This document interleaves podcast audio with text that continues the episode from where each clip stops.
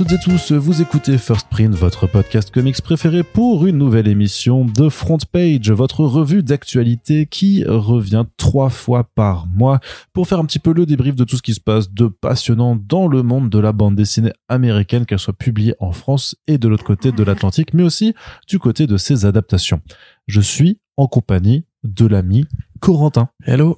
Bien évidemment, euh, parce que, parce que je ne ferai pas ce podcast sans Corentin. Tu vas bien? Oui. C'est vrai? Oui. Eh ben, ça me fait grand, grand plaisir. Ben, écoute, ça va. Euh, autant que faire se peut. Euh, on, bah, on va démarrer euh, sans plus attendre cette émission, mais avant tout, un petit euh, gros merci d'ailleurs, même un grand merci aux personnes qui sont venues entre temps depuis la- le dernier enregistrement régulier que l'on a fait, qui sont venus donc nous aider sur le Tipeee.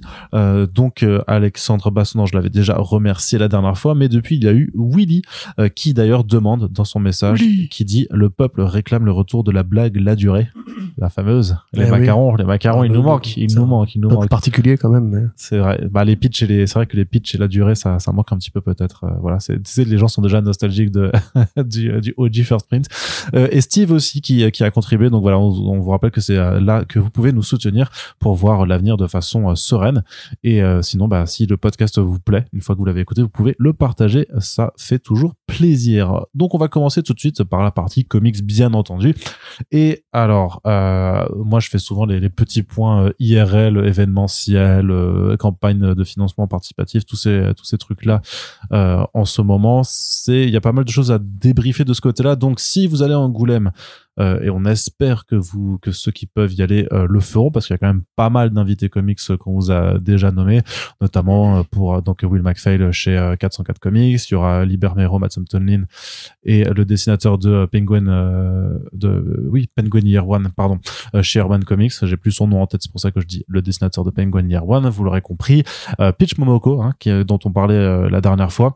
Et donc également Zoé Sorogood qui sera là pour soutenir le lancement de It's Lonely at the Center of the Earth euh, qui sort chez iComics euh, on va pas vous, je vais pas vous refaire le live sur ce bouquin ni sur l'autrice. Vous savez déjà ce qu'on en pense par ici, en tout cas ce que j'en pense. Euh, Corentin n'a toujours pas lu l'album et donc est toujours dans le déni de ce qu'est ce chef-d'œuvre. Mais en tout cas, elle sera présente. Alors par contre, c'est pas iComics qui aura euh, un stand dans n'importe laquelle des bulles.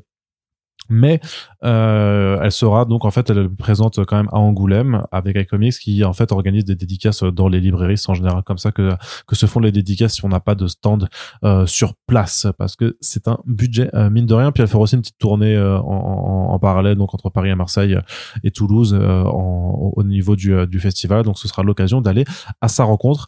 Et cela dit, bah, vu que Bubble donc a un stand cette année aussi avec notamment bah, Yohan Kavesh de Moundir et Nicolas Bazin de euh, dans la de, de Malarage.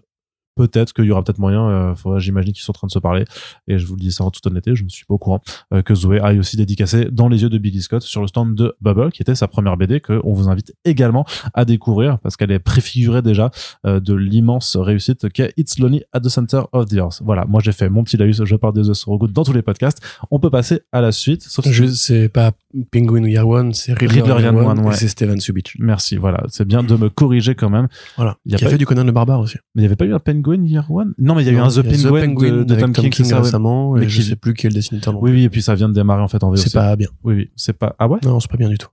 Ah mince. C'est tous les travers de l'écriture King, euh, Ah zut. mis bout à bout. Ben on en reparlera. Parce que bah, c'est dommage, parce que euh, de- de- généralement il est bon en plus. Bah, pas toujours, non. Il lui arrive de se voir. Oh, il a, bon, il a quand même un ratio, tu vois, quand tu compares à, à d'autres auteurs, il a quand même un ratio euh, bien plutôt, sûr. plutôt sympathique. Mais là, non.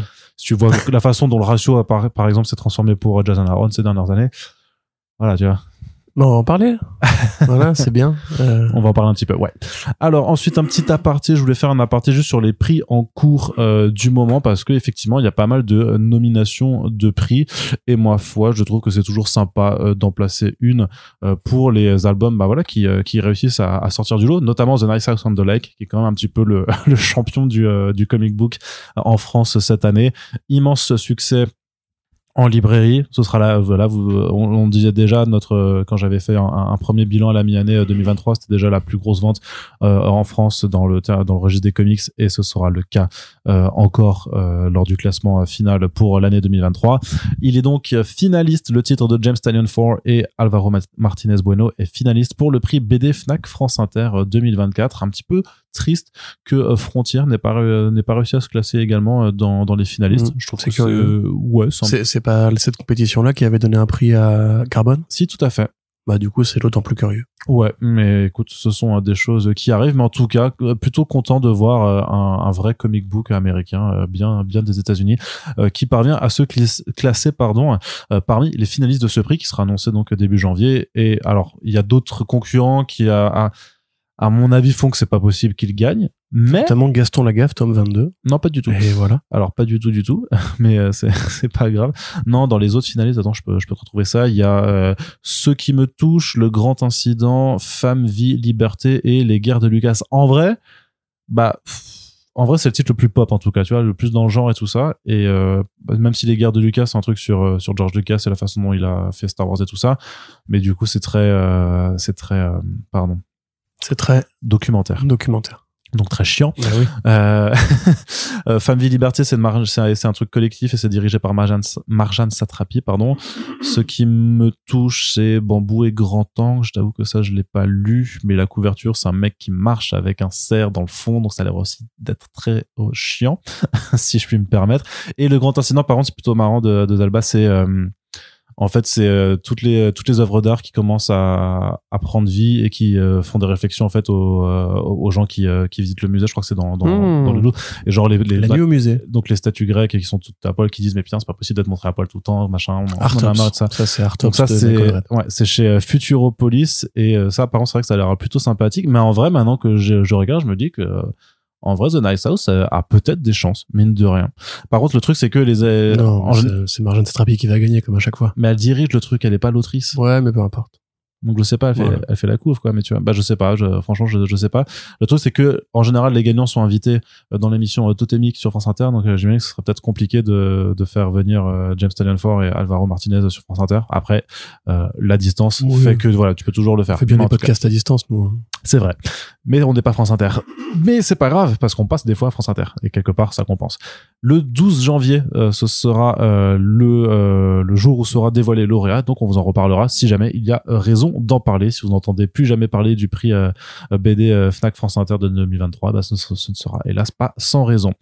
Un autre aparté également juste pour vous parler d'un petit court métrage qui a besoin de petits sous-sous pour terminer sa complétion. C'est un projet qui s'appelle Retour à la case mémoire. C'est, on vous en avait déjà parlé. Ceux qui écoutent First Print depuis quelques temps euh, s'en rappelleront peut-être. C'est un court métrage euh, à la, euh, au projet assez atypique puisqu'il s'agit d'adapter en live action une histoire en fait de Donald et Picsou en fait des personnages donc Disney.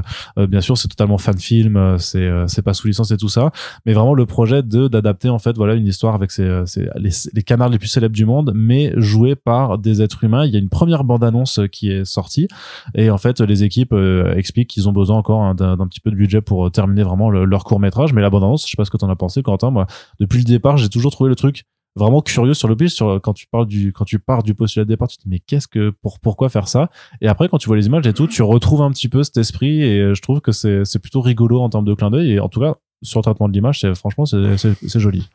Euh, oui, enfin, c'est vrai que c'est curieux parce que de, base, le principe de Picsou et des, des comics Disney, des dessins animés Disney, c'était les animaux anthropomorphes. Et là, on comprend que c'est plus facile de faire ça avec des vrais êtres humains si on n'a pas beaucoup d'argent. Tout ce serait bizarre. Bah, c'est vrai que soit sinon tu le fais vraiment en animation, mais là, je pense que Disney te, te prend un, un bazooka et te tire dessus, quoi. Si tu le fais comme Ouais, ça, soit il y a- tu Il y le a moyen de détourner le truc. euh, Quand il y a- même, il y, on a a- des tonnes de parodies qui existent ou de- d'œuvres euh, hors licence, tu vois, je veux dire encore une fois, Howard the Duck, Destroyer Duck, tout ça. Peu, peu importe, à la limite, le, le mec qu'ils ont pris pour jouer Picsou, euh, d'ailleurs, ressemble à, à Don Rosa, c'est marrant. Euh, Étienne Melville, je crois qu'il s'appelle dans la version, euh, la version du film. On reconnaît bien les Raptous, on reconnaît bien Donald, on reconnaît bien un mec qui a l'air tout le temps énervé et qui veut se battre, donc c'est ça, avec ses- son petit moulinet de- devant, là. Après, moi, je trouve ça, ça, ça fait un peu, ouais, ça fait fan film, ça fait un peu Ah oui. euh, court métrage YouTube, euh, au sens où il y a la, la photo, il y a, enfin, il y a pas vraiment de photographie. Enfin, il y a une photographie, mais elle est naturaliste, du coup, euh, on voit pas trop quel va être l'input euh, du directeur photo, ça a l'air assez particulier.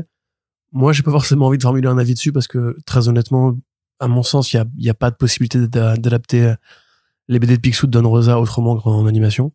Euh, donc je vous conseillerais d'aller voir la bande-annonce et de vous faire votre propre avis. Mais effectivement, c'est au moins la démarche est atypique. Ça, on mhm. pourra pas leur enlever que les mecs ils se sont dit bah écoute, on va le faire. On n'a aucune chance de pouvoir le faire avec les droits ou avec euh, les moyens que ça demande. mais on va quand même le faire. Et bah du coup, respect, euh, respect à vous.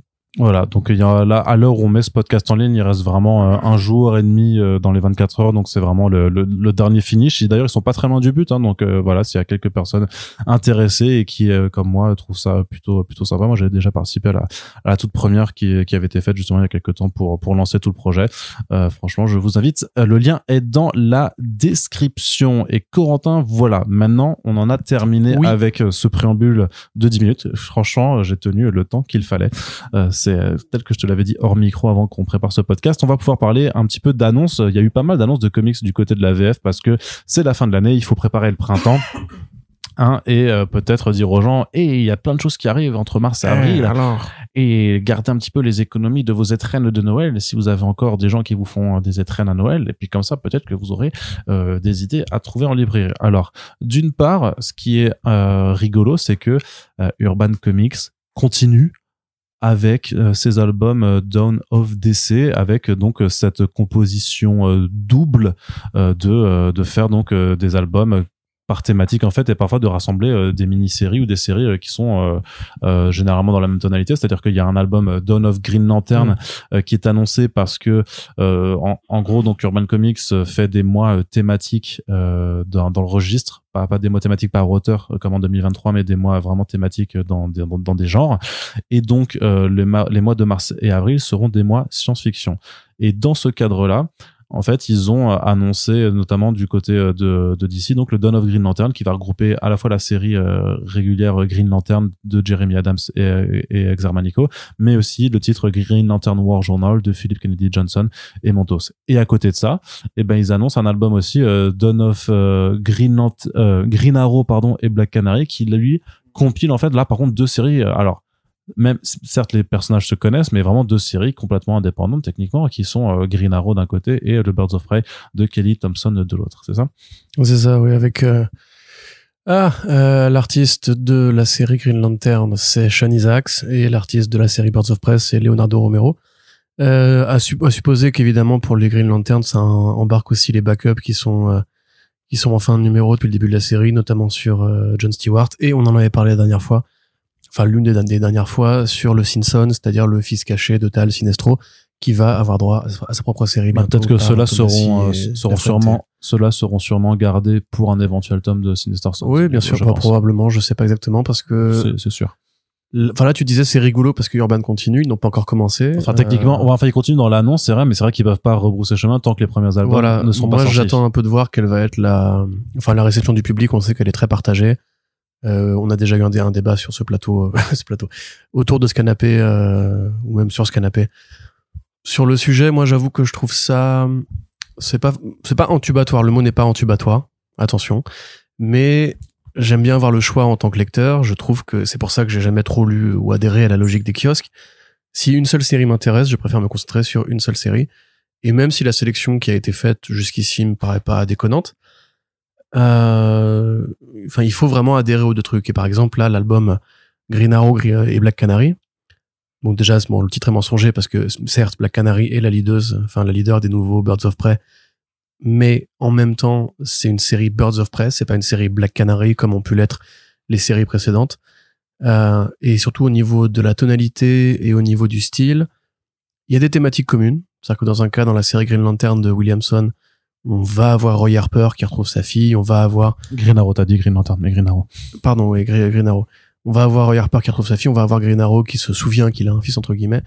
Euh, mais c'est du Williamson, c'est vraiment du Williamson à la racine, c'est dans la foulée de Dark Crisis, c'est écrit pareil, c'est pas une bonne série, voilà.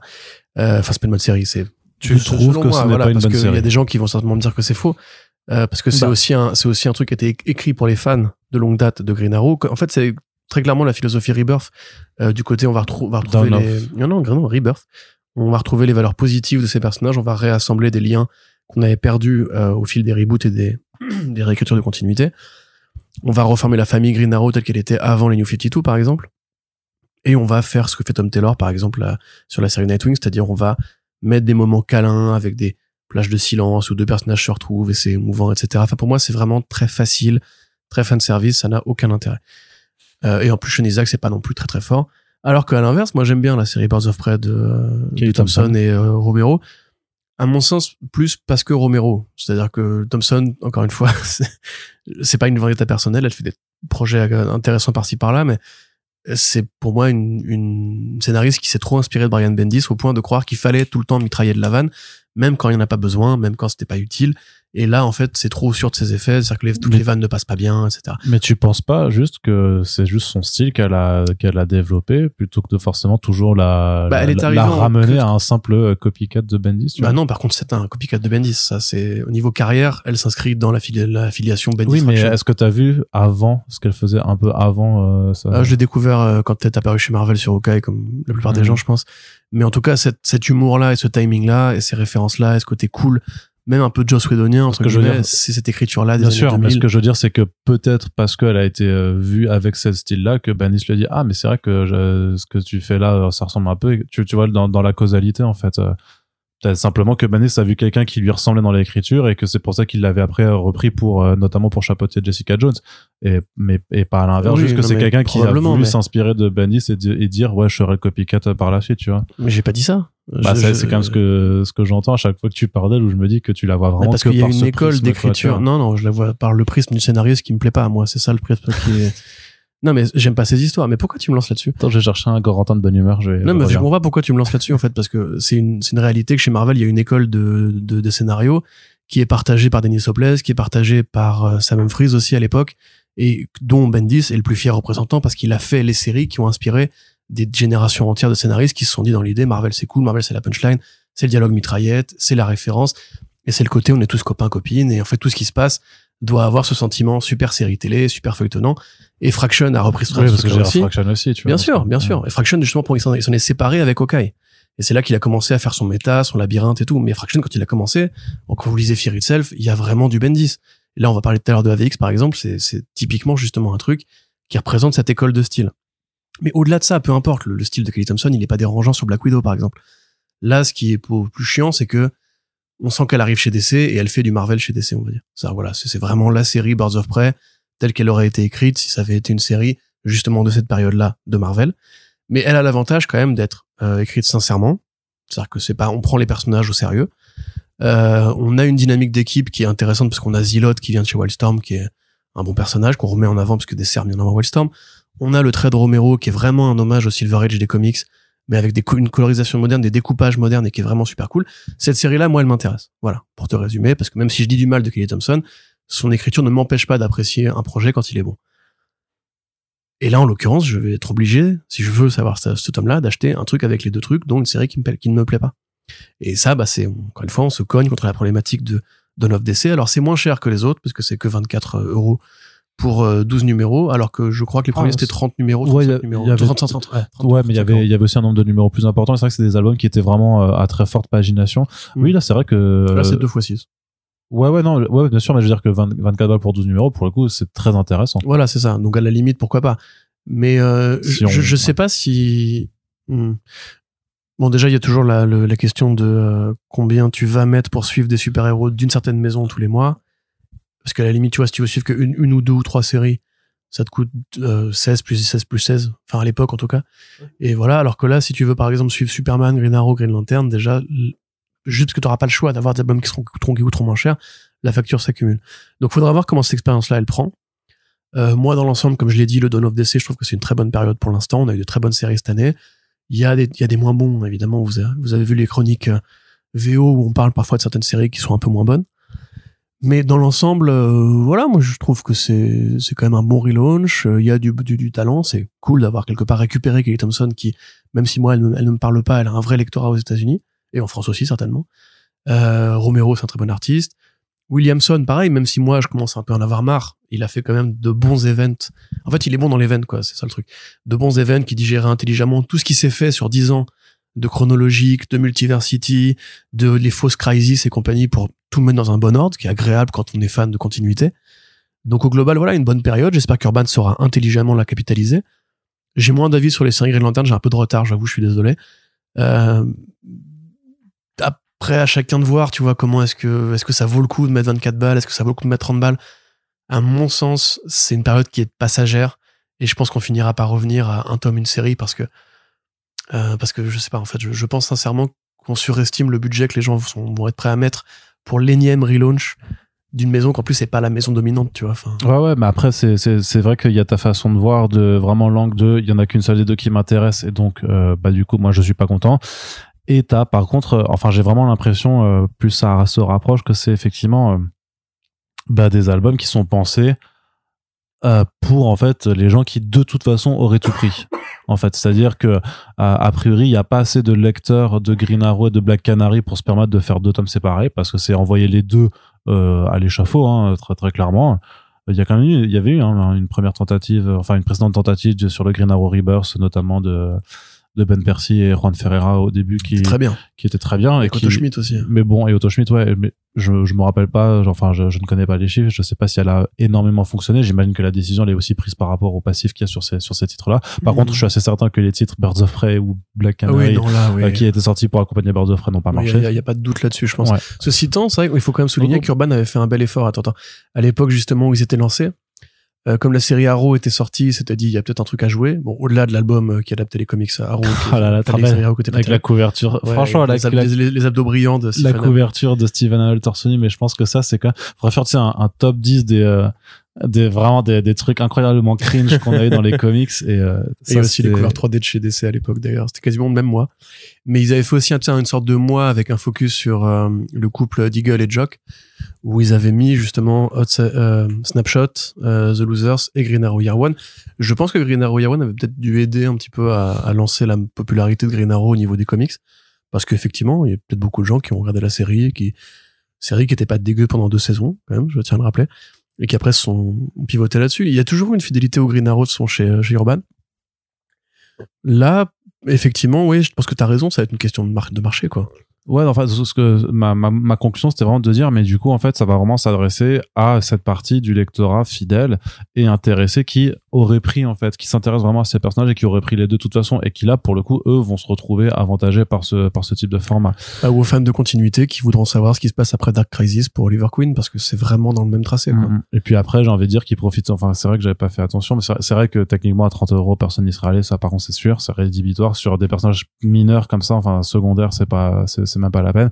Là, je me, là aussi, c'est, tu, tu, tu joues, euh, tu fais le, tu, tu as l'avantage de la concurrence d'en face, qui est que euh, certains 100% Marvel euh, qui sont à 170 pages euh, font 22 euros. Donc là, tu dis, pour que un bête calcul, même si j'aime pas réfléchir comme ça, tu vois, c'est pour 2 euros de plus, effectivement, bah, t'as, t'as, l'équivalent de, en fait, vraiment de deux albums, quoi, tu vois. Donc, si tu fais ce genre de, de rapport-là, tu te dis, même, même si je voulais pas que, que l'un des deux, tu vois, il y a quelque chose qui, qui peut s'entendre par rapport à, effectivement à, ce que fait la concurrence mais ça c'est des c'est c'est clairement des, des, des réflexions des, dynamiques, des dynamiques pardon qui vont être propres à chacun mais euh, limite moi je trouve ça plus cohérent pour le Green Lantern parce que oui, bah parce que c'est que du Green Lantern. Donc en général, quand t'aimes un Green Lantern, tu les c'est tout l'univers. Là, c'est différent. Ça penser en termes d'univers pour tous les lanternes. En fait, quand tu lis un lanterne, tu les lis tous.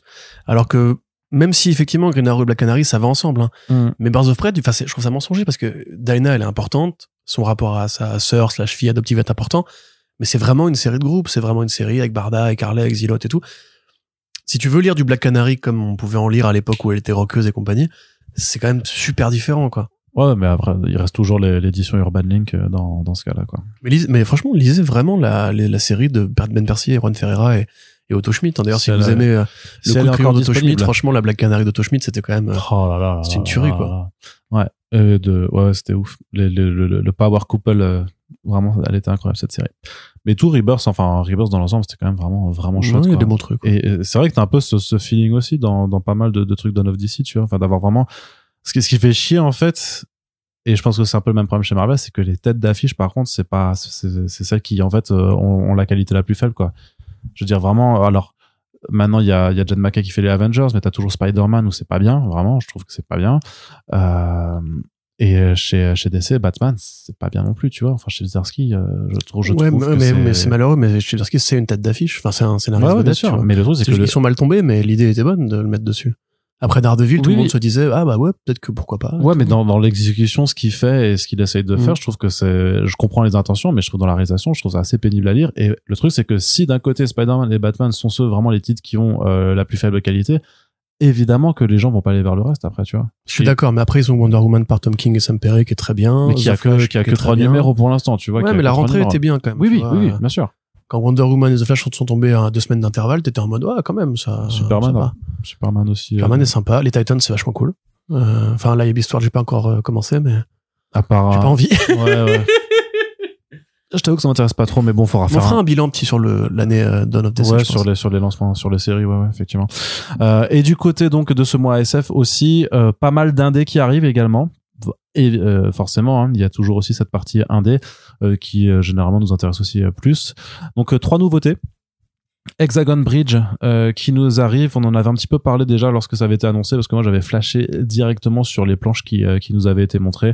Euh, donc euh, l'histoire d'une fille qui en compagnie euh, d'un robot en fait euh, de piloté par intelligence artificielle va rechercher ses deux parents qui explorateurs en fait sont tombés dans une autre dimension au, au terme de leur recherche Euh, et euh, donc euh, ça a l'air vraiment euh, tout simplement euh, très très beau et ce qui est intéressant, c'est que euh, ça sera dans le grand format urban. Donc c'est euh, dessiné et écrit par Richard Blake. Euh, c'est donc pardon dans le grand format urban et parce que clairement c'est euh, visuellement, si vous avez pris Decorum de Voilà, Jonathan Hickman et Mike Huddleston, il y a une une accointance, une filiation très bien dans ce, science-fiction géométrique. Ouais, euh, c'est ça, tu vois, vraiment. Donc euh, clairement, euh, bonne bonne nouvelle, ça, ça, ça arrive en avril. Euh, du côté des autres titres Et, annoncés, attends, attends, Oui. et juste aussi, il fait peut-être un peu plus franco-belge dans le choix des phylactères carrés à la métal hurlant. oui, Enfin, oui, il y a une inspiration. Ouais, ouais. Même la police d'écriture qu'utilisée en VO fait beaucoup plus franco-belge que que comics sans MS, on va dire. Donc euh, oui, c'est c'est assez logique de proposer au lecteur AVF. Ouais, complètement. Euh, pardon. Et sur les deux autres titres qui ont été annoncés, donc d'une part euh, une réunion d'auteurs qui ont déjà euh, pignon sur rue chez Urban Comics, c'est-à-dire euh, Jeff Lemire d'un côté, Jock de l'autre, qui ont fait Snow Angels. Donc là, c'est plus dans l'anticipation. Terre post-apocalyptique, toute toute de neige recouverte, l'humanité se euh, replie dans une tranchée, littéralement une tranchée qui devient un Mhm. petit peu euh, leur leur emblème de survie la au- auquel du autour de laquelle s'érige une forme de dogme simplement sur le fait que c'est la tranchée vous donne tout donc ne vous en ne vous en éloignez pas. Et un jour un père part avec ses deux filles pour leur apprendre à pêcher chasser les jeux de la nature et tout ça et euh, l'une des gamines s'éloigne il sort de la tranchée et là il se retrouve pris en chasse par le snowman euh, qui est un peu bah, le, gardien du dehors et qui a l'air surtout d'être un, bah, gros psychopathe enfin une sorte de, créature monstrueuse. Un truc qui fait peur quoi. Euh, on en avait parlé lors de la sortie en VO, c'était pas le, le le titre de Jeff Lemire le plus convaincant et même par rapport à Jock, j'avais été un petit peu déçu parce que je trouvais qu'il utilisait alors certes intelligemment, mais de façon un petit peu euh, trop facile euh, bah, le, le contexte euh, post-apo- post-apocalyptique neigeux euh, pour euh, pour faire beaucoup de blanc en fait. Et donc euh, Et de fait. Ouais, tu vois. Et, euh, et du coup, euh, après, j'avoue que j'avais pas pas tout poursuivi euh, sur Comixology Original. C'était là où c'était sorti en premier lieu avant d'être édité chez Dark Horse en, en imprimé. Mais je trouve que c'est toujours Ouais. chouette d'avoir euh, du Lemire et du Jock parce que ça reste un auteur et un dessinateur absolument euh, fabuleux. Même si, pour le coup, j'imagine que euh, là, on va parler peut-être à euh, parce que là, ce sera du Urban Indies en un seul tome. C'est un récit complet.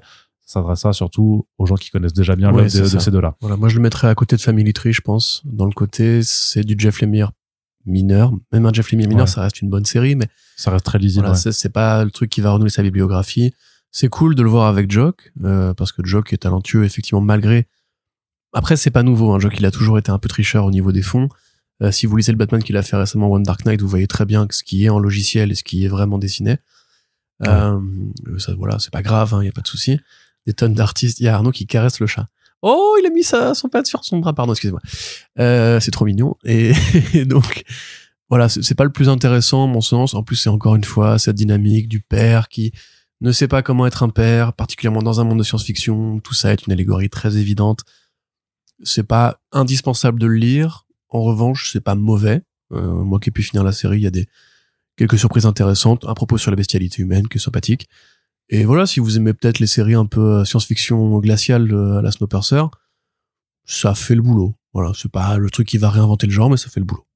Et le dernier titre annoncé, c'est Once Upon a Time at the End of the World, un titre en creator owned de Jason Aaron qui est illustré euh, en fait dont chacun des trois arcs est illustré par des artistes différents. Le premier arc c'est euh, Alexandre Tefengi euh, de The Good Asian qui s'en occupe avec quelques quelques aides aussi de Nick Pitara euh, dans Nick Dragota pardon Oui. Nick Dragota euh, donc euh, sur sur les dessins et ça donc c'est une histoire d'amour en fait euh, qui suit deux protagonistes donc à travers euh, différentes époques mais dans un contexte donc de, de fin du monde de, de monde qui s'écroule sur l'hiver C'est ça, avec les Wasteland Rangers et euh, les, les zombies du post-apo, etc. Euh, écoute, bon, c'est curieux comme projet parce qu'on n'a pas beaucoup connu Jason Aaron comme un, scénariste romantique.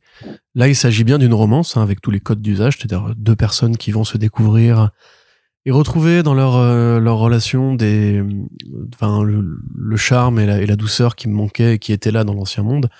Euh, quelque part, c'est c'est un peu l'héroïne qui tient en plus le couple parce que le, le héros c'est un nerd absolu.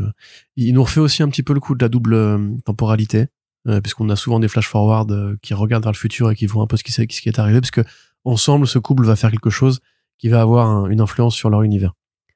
Bon, c'est compliqué d'en parler sans spoiler du coup. C'est pas mal. Euh, Tefengi est plutôt euh, plutôt en forme. Euh, c'est très expressif. hein. C'est assez léger. Bah, ça ressemble un petit peu à J'allais dire, ça ressemble un, petit- peu à Rain dans le côté euh, le road trip dans un wasteland avec des personnages plutôt adolescents, plutôt voilà. Mais ceci étant, bon, c'est aussi une convention euh, normale du registre. C'est pas tout à fait nouveau non plus. Voilà, je suis pas persuadé que ça, ça parlera pendant qu'Arnaud est mort de rien. Pas persuadé que ça parlera, que c'était encore vu un même, sur Marine Le Pen, c'est ça? Il veut pas en parler. Donc, euh, pas persuadé que ça parlera au lectorat conventionnel de Aaron qui attendrait plutôt des trucs qui se rapprocheraient de Scalp ou de Seven Bastards. Il y a, y a une, euh, une parabole sur la bestialité humaine, hein, ça il peut pas s'en empêcher. Mais euh, enfin, tentez le coup, découvrez-le. C'est quand même mieux que ce qu'il avait fait avec euh, avec Hopeless d'ailleurs aussi, comment ça s'appelait? Oui. Euh, ce pour le comics de science-fiction, Sea of Stars. Ah oui c'était pas Voilà, place du coup c'est pas Timothy Green plutôt? Mais il y avait un co-scénariste avec lui, je crois. bah c'est lui Ah ouais? Je crois ouais. Timothy Green? Tu Non, c'est pas sûr? ça Je suis pas persuadé. je sais plus mais Sea of Stars on sait que je me rappelle qu'on en avait parlé que c'était ouais on Ouais, c'était pas terrible. ça nous avait pas marqué C'était parti en, en vrille très vite. L'allégorie du monde marin spatial avait disparu au profit, par encore une fois, d'un père qui cherche son gamin. Et son gamin, c'est une sorte de Son Goku, héros de la légende qui est trop fort. nanana. C'était pas bien. Enfin, c'était pas incroyable. non c'était très euh, très Urban l'avait publié aussi, donc Oui, peut-être oui. qu'il y a toujours cette fidélité. ah non de- oui c'est vrai c'est avec Denis Hopeless et c'est Euh, bah, Steven Green au dessin pardon rien à voir Voilà, et les deux se complétaient pas du tout au niveau Ouais. scénario. Donc là, c'est quand même plus entier pour du Aaron. Moi, je me demande toujours si Aaron, il a pas perdu un truc à force de traîner chez Marvel. J'attendrai vraiment le grand, grand retour. parce que Batman of War toi tu l'as lu c'était pas non plus euh, Ah non, bah, enfin, ouais. non, n'en parlons pas parce que parce que je vais m'énerver. Mais après, c'est pas la faute de Aaron. Le scénario, il vaut, il vaut ce qu'il vaut, mais c'est vraiment le dessin de Manke que qui, qui est pas bien. Enfin, c'est ouais pareil. Respect à Doug Manke, il a fait de très bonnes choses dans sa carrière, mais la science-fiction faite comme ça, dessinée comme ça, ça a 20 ans de retard, quoi. C'est on dessine plus aujourd'hui des aliens et des civilisations extraterrestres avec si peu d'imagination. Ouais. On en parlera un jour. Euh, et pour. Et pour terminer le programme SF, il y a aussi des rééditions à venir dans le grand format urbain. Forcément, c'est euh, parce qu'à la fois il y a des nouveautés parfois qui arrivent dans ce format parce que là s'y prête euh, parfaitement, comme euh, Layla Star, comme donc on a dit avant euh, le dernier des dieux ou Décorum, mais t'as aussi des séries indées euh, qui ont déjà prouvé leur succès euh, sur notre territoire et dont le but de l'éditeur c'est justement de les mettre dans ce format agrandi pour euh, les attirer le lecteur euh, de franco-belge et aussi pour que les libraires euh, qui euh, travaillent pas assez euh, leur euh, leur commande et leur rayonnage en fait voient un grand format et se disent ah bah je vais le mettre en BD également au lieu de le classer en comics même si techniquement c'est toujours de la BD américaine ça fait toujours causer chaque année ces questions de format et tout ça mais euh, il y a eu certains grands succès comme Nice House on the Lake par exemple qui est vraiment le gros succès de cette année on vous l'a déjà dit. Il y a d'autres titres qui ressortent qui sortent dedans ou qui voilà qui ont euh, qui ont un accueil un peu plus confidentiel. Euh, donc là, l'idée, c'est vraiment cette optique vraiment de reproposer des trucs que les lecteurs de comics connaissent déjà et ont déjà lu, peut-être d'ailleurs qu'ils essayent de le lire, mais vu que l'édition de base commence à, être euh, difficile d'accès sur certains tomes, plus ou moins disponibles, eh ben, c'est aussi l'occasion euh, de travailler le fond. Donc, quelles sont les séries concernées? D'une part, Black Science de Rick Remender et Matteo Scalera. Euh, grande, grande, grande série de SF qui est l'un des porte-étendards du symbole vraiment de l'âge d'or d'image de 2012, hein, quand vraiment tous les grands auteurs ont quitté Marvel et DC pour aller faire leur créateur own à l'époque de Saga, Euh, Rick Mm. Remender, c'était vraiment avec euh, Black Science, Deadly Class, Hello, sûrement l'un des euh, l'un des piliers vraiment de de, ce- de, de ce moment-là. Et donc Black Science, qu'est-ce que ça raconte grosso modo Black Science, c'est l'histoire d'un scientifique qui a réussi à découvrir le secret du passage dimensionnel. Et avec une petite troupe, dont certains membres de sa famille, il va voyager à travers le multivers qui est foutu dans la mythologie de Remender comme un oignon, avec une- un centre qui serait une sorte de prime univers, à travers la dimension et explorer dans ce voyage ses propres euh, failles d'individu, les possibilités offertes par la narration multiverselle, euh, tout ce que ça comprend, c'est-à-dire grosso modo bah, croiser des clones de toi qui viennent d'autres mondes. C'était arrivé, alors je sais pas si c'était arrivé avant Rick and Morty, mais c'était un peu dans la même période. Et c'est une période justement où en fait le multivers était pas encore à la mode, et donc on avait les possibilités de de s'amuser à tenter des concepts nouveaux. Donc voilà, il y, a- il y a des trucs qui vont être euh, assez intéressants. Euh, surtout au niveau du coup de crayon de Matteo Scalera, qui va nous emmener, dans- pardon, dans des univers où la guerre entre les États-Unis, enfin les États-Unis justement, non, les colons américains et euh, les Indiens, les Premières Nations d'Amérique, les Amérindiens vont euh, justement accoucher de trucs beaucoup plus science-fictionnels. On va avoir des créatures géantes, on va avoir des, des peuples entières qui vont être créés. À chaque numéro va, va arriver un nouvel univers. Euh, C'était vraiment une leçon de dessin exceptionnelle et comme tu l'as dit, effectivement, avec euh, tous ces projets un petit peu de la... Et c'était beaucoup la science-fiction d'ailleurs, parce que Saga était pas un, projet isolé. Il y avait aussi Descender de Jeff Lemire, il y avait plein de, titres de SF qui étaient euh, très très riches. Et Remender, en plus avec l'eau à côté, prouvait que c'était vraiment un, bâtisseur de monde exceptionnel. Et pour ceux qui voilà, pour ceux qui s'intéressent aussi à ces thématiques plus privées, il y a toujours ce propos sur la destruction, sur le héros qui est toujours une parabole de lui-même, euh, qui va être justement confronté à ses failles psychologiques, à son côté euh, toxique, euh, à son, son rôle de mauvais fils ou de mauvais père. Voilà, c'est vachement bien. Euh, c'est la fin de ce monologue. Je sais pas à quoi ajouter. Bah je que c'est bien ouais. Bah, c'est bien, ouais. C'est très très Vous très savez bien. que c'est bien Black Science. Donc euh, ça, parle. ça, ce sera prévu euh, en, alors je crois que c'est en trois tomes si je me rappelle bien du, du communiqué, mais euh, surtout, enfin petit détail quand même important et là je, je sais que Corentin va, va lever les, les yeux les yeux Niel. Hein? Rien du tout, continue. Euh, non mais parce que du coup c'est hum, ah zut je, je retrouve plus l'annonce quand ils ont dit en combien de tomes ce serait voilà en trois tomes merci euh, Corentin euh, c'est donc dans ce grand format urbain par contre vu que c'est une pagination importante c'est euh, 440 pages et quelques et tout ils ont instauré un nouveau prix euh, pour ce format euh, à la pagination la plus importante qui sera de 42 euros Je lève pas les yeux au ciel, tu vois. tu as mais tu as fait le petit sourire souri, t'as j'ai souri souri. t'as souri parce que donc là par exemple c'est un peu le même volume que euh, Gideon Falls, mais euh, Gideon Falls qui est sorti cette année était encore au tarif maximal qui était de 39 euros, vu que il est con- ils font, ils fonctionnent avec des codes prix.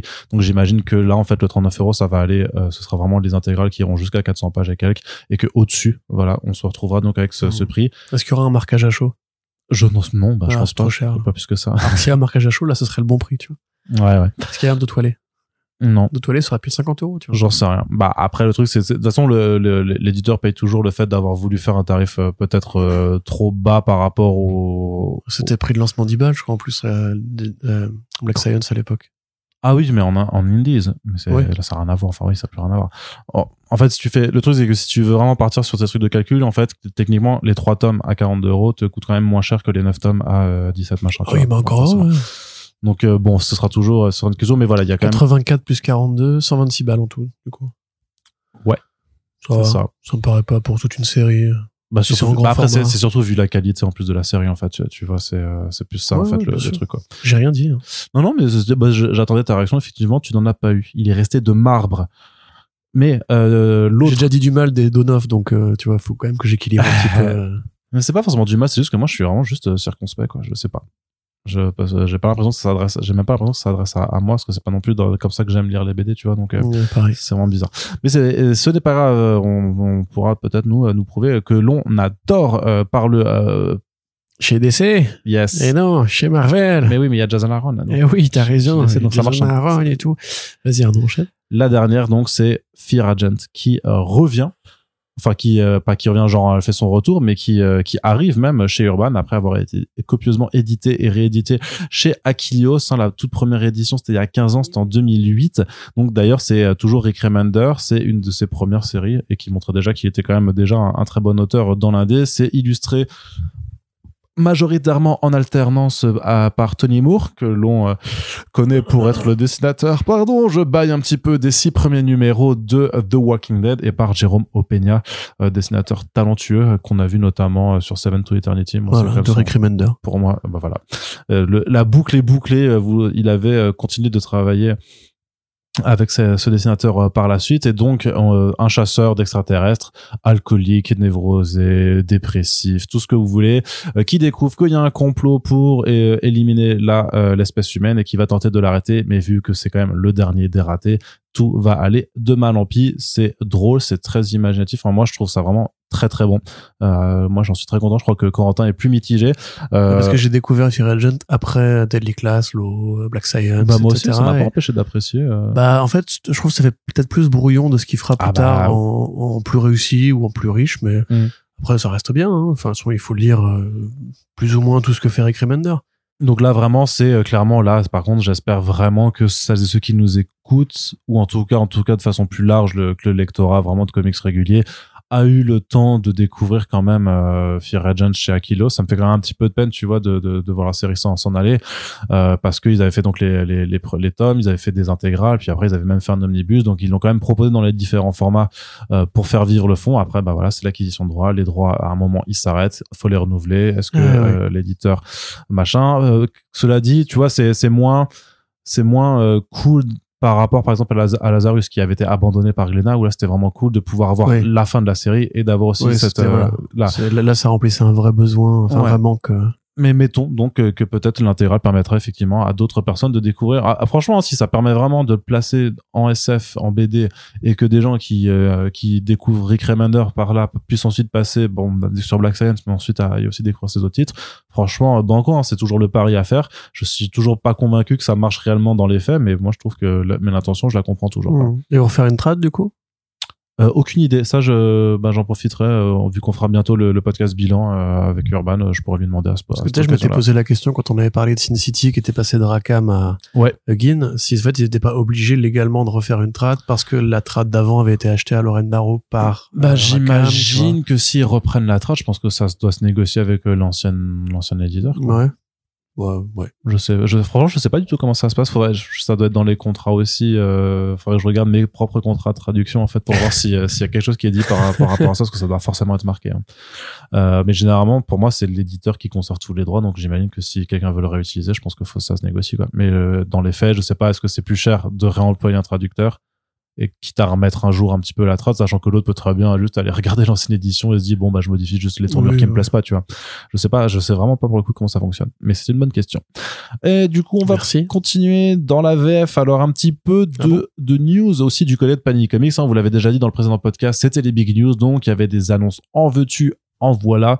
On avait déjà même un petit peu anticipé dans le En veux-tu pas, en voilà quand même. Eh bah ouais, c'est ça. Bah de toute façon, rien ne t'oblige à acheter, Corentin. Mais par contre, euh, petite annonce sympathique dans Lolo parce qu'on fait le tri, parce qu'il y avait beaucoup de trucs, donc on va essayer de se, de se concentrer sur les, les, les, annonces les plus importantes ou les, les plus euh, cool. C'est le nouveau Conan, euh, donc il n'est plus chez Marvel, la nouvelle série Conan de Rob de la Torre qui arrive chez Panini. Donc c'est pas une surprise puisque il l'avait déjà dit. Eux, ils sont en, en, en discussion avec les ayants droit direct de, de Conan le Barbare. Donc eux avaient pas besoin de l'accord de, du nouvel de Titan Books pour le faire quoi. Ils gèrent ça directement. C'est Heroic Signatures qui gère les droits d'édition de Conan euh, pour le compte de Cabinet Entertainment. Euh, effectivement, ils étaient déjà en lien direct avec Panini, ce qui fait que Panini pouvait aussi et avait déjà, enfin l'avait fait d'ailleurs, éditer les comics Conan le Barbare de Kurt Busiek à la période Dark Horse, période de loin supérieure à ce qui s'est fait chez Marvel, soit dit en passant. Euh, et oui, non, je veux dire qu'au final, euh, tout, tout, le Conan chez Marvel moderne, c'était pas bien, quoi. Bah justement, c'était pas ouf. Il y avait les couvertures de, de Sadri Beach qui étaient merveilleuses et un magnifique hommage à Frazetta. C'était formidable de voir Beach pouvoir enfin rendre hommage euh, plus frontalement au personnage dont une bonne partie de l'esthétique Conan le barbare étant faite par Frazetta. Euh, voilà, ça, ça avait un petit, un petit, un petit côté plaisant. par contre, voilà, c'est vrai que la série de Aaron, que moi je ne détestais pas, hein, je, je, je tiens à le dire, mais je pense qu'il l'a trop abordé comme un bourrin euh, imagine que parlent les Vikings, enfin que parlaient les Vikings, c'est-à-dire tu sais en mode genre hey uh, we, we killed a lot of men today, you're right my brother, let's go have some ale. Et grosso modo bah à part baiser, tuer et picoler, tu vois c'est cette vision vraiment, c'est même pas viriliste en fait, c'est c'est tarte, tu vois c'est Conan le barbare grosso modo il avait plus aucune finesse, C'était juste un mec qui parlait euh, en disant he, who, machin, etc. Et qui voulait juste bah ken, euh, tuer et boire. Oui. Alors, C'est quoi suis- le je suis problème désolé de le dire, mais c'est extrêmement problème réducteur pour celles et ceux qui connaissent vraiment Conan le Barbare. Ça existe, ces mondes-là existent, évidemment, mais euh, il y a un monde qui sépare le Conan le Barbare de John Milius, le Conan le Barbare de Robert T. Howard et le Conan le Barbare des, euh, des morceaux de power metal ou de viking metal qu'on entend avec des mecs en toge qui sont très musclés et tatoués, tu vois. Euh, Aaron a plutôt opté pour cette version-là parce que Aaron lui-même est un mec qui doit aimer le métal, j'imagine. Et en l'occurrence, ce que fait James Up, qui était, qui écrit la série, parce que Rob de la Torre, Roberto de la Torre ne fait que de la dessiner, c'est euh, basculer complètement à ce qui se faisait en fait avant, mais toujours chez Marvel, avant euh, que Conan ne devienne un personnage populaire. C'est-à-dire qu'ils reviennent au départ, ils reviennent au fondamental. Quand Roy Thomas a commencé avec Buscema, ou John Buscema, pas Sal Buscema, a commencé à faire les comics Conan, c'est-à-dire à faire du pulp, de l'aventure, de la fantasy, de la médiévalité, euh, avec un aventurier et pas juste un bourrin. Et euh, c'est tellement assumé en fait que Rob de la Torre dessine exactement comme on dessinait les comics dans les 70s. Et ça, mais quel plaisir. Tu peux feuilleter les pages si tu veux. Quel plaisir. C'est-à-dire que vraiment, moi qui justement, on en parle souvent, il y, a, il y a des évolutions de modalités dans le style des comics. Euh, c'est pour ça que dans les années 90, tout le monde s'est mis à dessiner de la même façon que Jim Lee. Dans les années 2000, on a commencé à avoir ce côté un peu plus toon, un peu plus Mickey Parade qui est arrivé. Et après, dans les années 2020, il y a eu un éclatement des, des, des, des styles figés, on va dire. Mais remarque qu'il y a toujours eu des modes. Le Ivan Rice, le Fabok, ils ont lancé des, des clones aussi à côté. Euh, on a perdu, en fait, beaucoup de trucs qui étaient merveilleux de ces périodes-là, des années 60, 70. Quand je parlais tout à l'heure de Romero, de Leonardo Romero, qui dessinait comme on dessinait du Batman à l'époque de... Alors, je connais pas les artistes des années 70, malheureusement, pas de tête. Euh, à l'époque des années 60 de Jim Batman. Aparo. Ouais, c'est encore trop moderne. Je parle vraiment des années du Silver Age début, tu vois. Mm. Batman, il avait des costumes multicolores et tout, tu vois. Mais Romero, qui dessine un petit peu comme ça, quand tu vois sa, sa, sa, sa Batgirl, c'est, c'est, c'est évident, éloquent. Euh, voilà, on, on peut retrouver un petit peu justement cette école-là, comme Javier Pulido le fait, par exemple. Sauf que lui, il rend vraiment hommage à un mec, Bushkema, qui était exceptionnellement doué. Et il rend hommage aussi au Conan, au Conan Magazine, à cette espèce de, de générosité du trait, de l'ancrage, même les couleurs euh, qui sont faites par Hollingsworth de mémoire euh, rendent hommage pareil à cette mise en couleur là, cette mise en couleur à la Villa Rubia et tout. Et franchement, mais que- quel plaisir, quel plaisir, c'est vraiment magnifique à lire. Euh, le scénario, bon, c'est un travail de copiste, hein, donc évidemment le scénario, ça reste propre à ce que pouvait faire Roy à l'époque. Mais si vous aimez justement les premiers comics Conan que vous avez lus en intégrale chez Panini, parce qu'ils sont quasiment tous publiés maintenant, foncez, c'est de la cam formidable et un vrai exercice de style dont on aimerait voir plus souvent le genre de truc, tu vois. Je me souviens quand par exemple Aidan Sherman avait reproduit une planche, euh, enfin une scène du film Spider-Man en imitant à la perfection le trait de Frank Miller, moi je serais bien pour ça. Qu'un mec se dise, eh, Frank Miller c'était bien comment il dessinait à l'époque, venez on fait un truc pareil, au présent on imite exactement ce qu'il fait. Et ben je sais que c'est, alors on pourrait dire que ça manque d'imagination, mais l'exercice de style pour moi il est génial et là il est parfaitement réussi donc euh, super.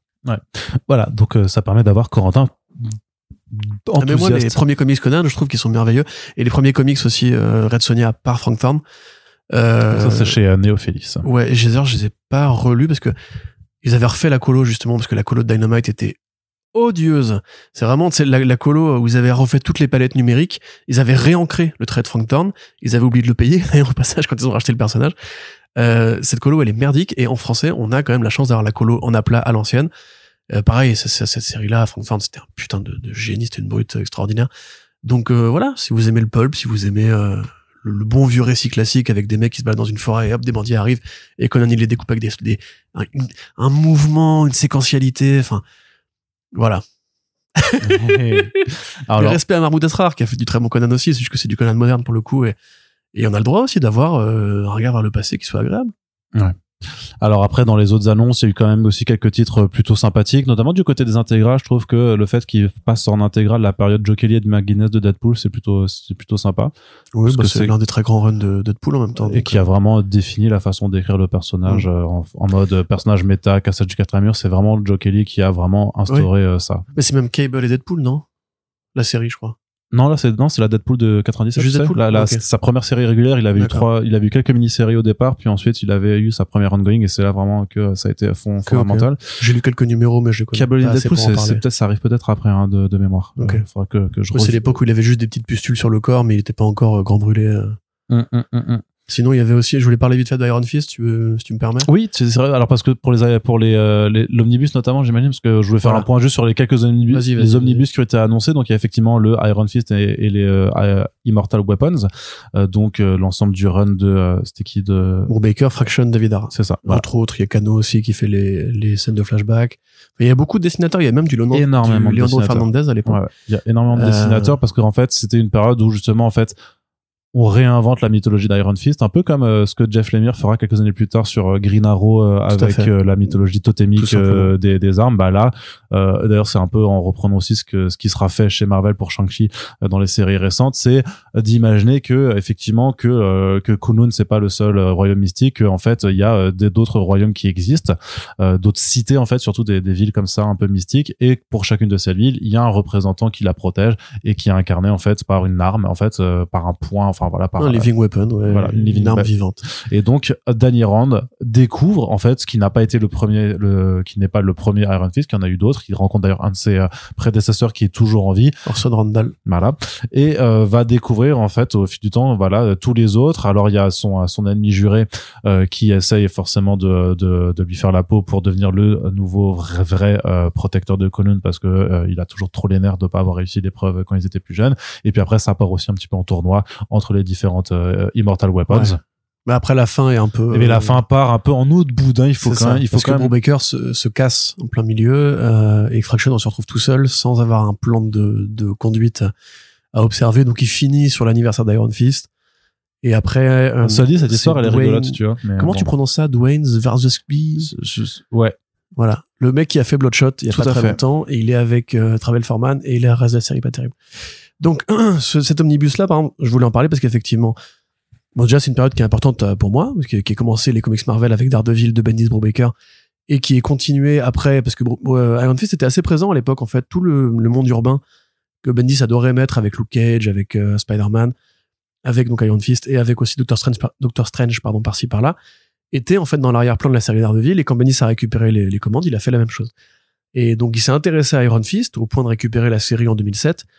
Et donc avec Fraction qui venait de se lancer et qui était à l'époque le poulain de Brubaker en vérité, hein, ils avaient fait beaucoup de projets ensemble.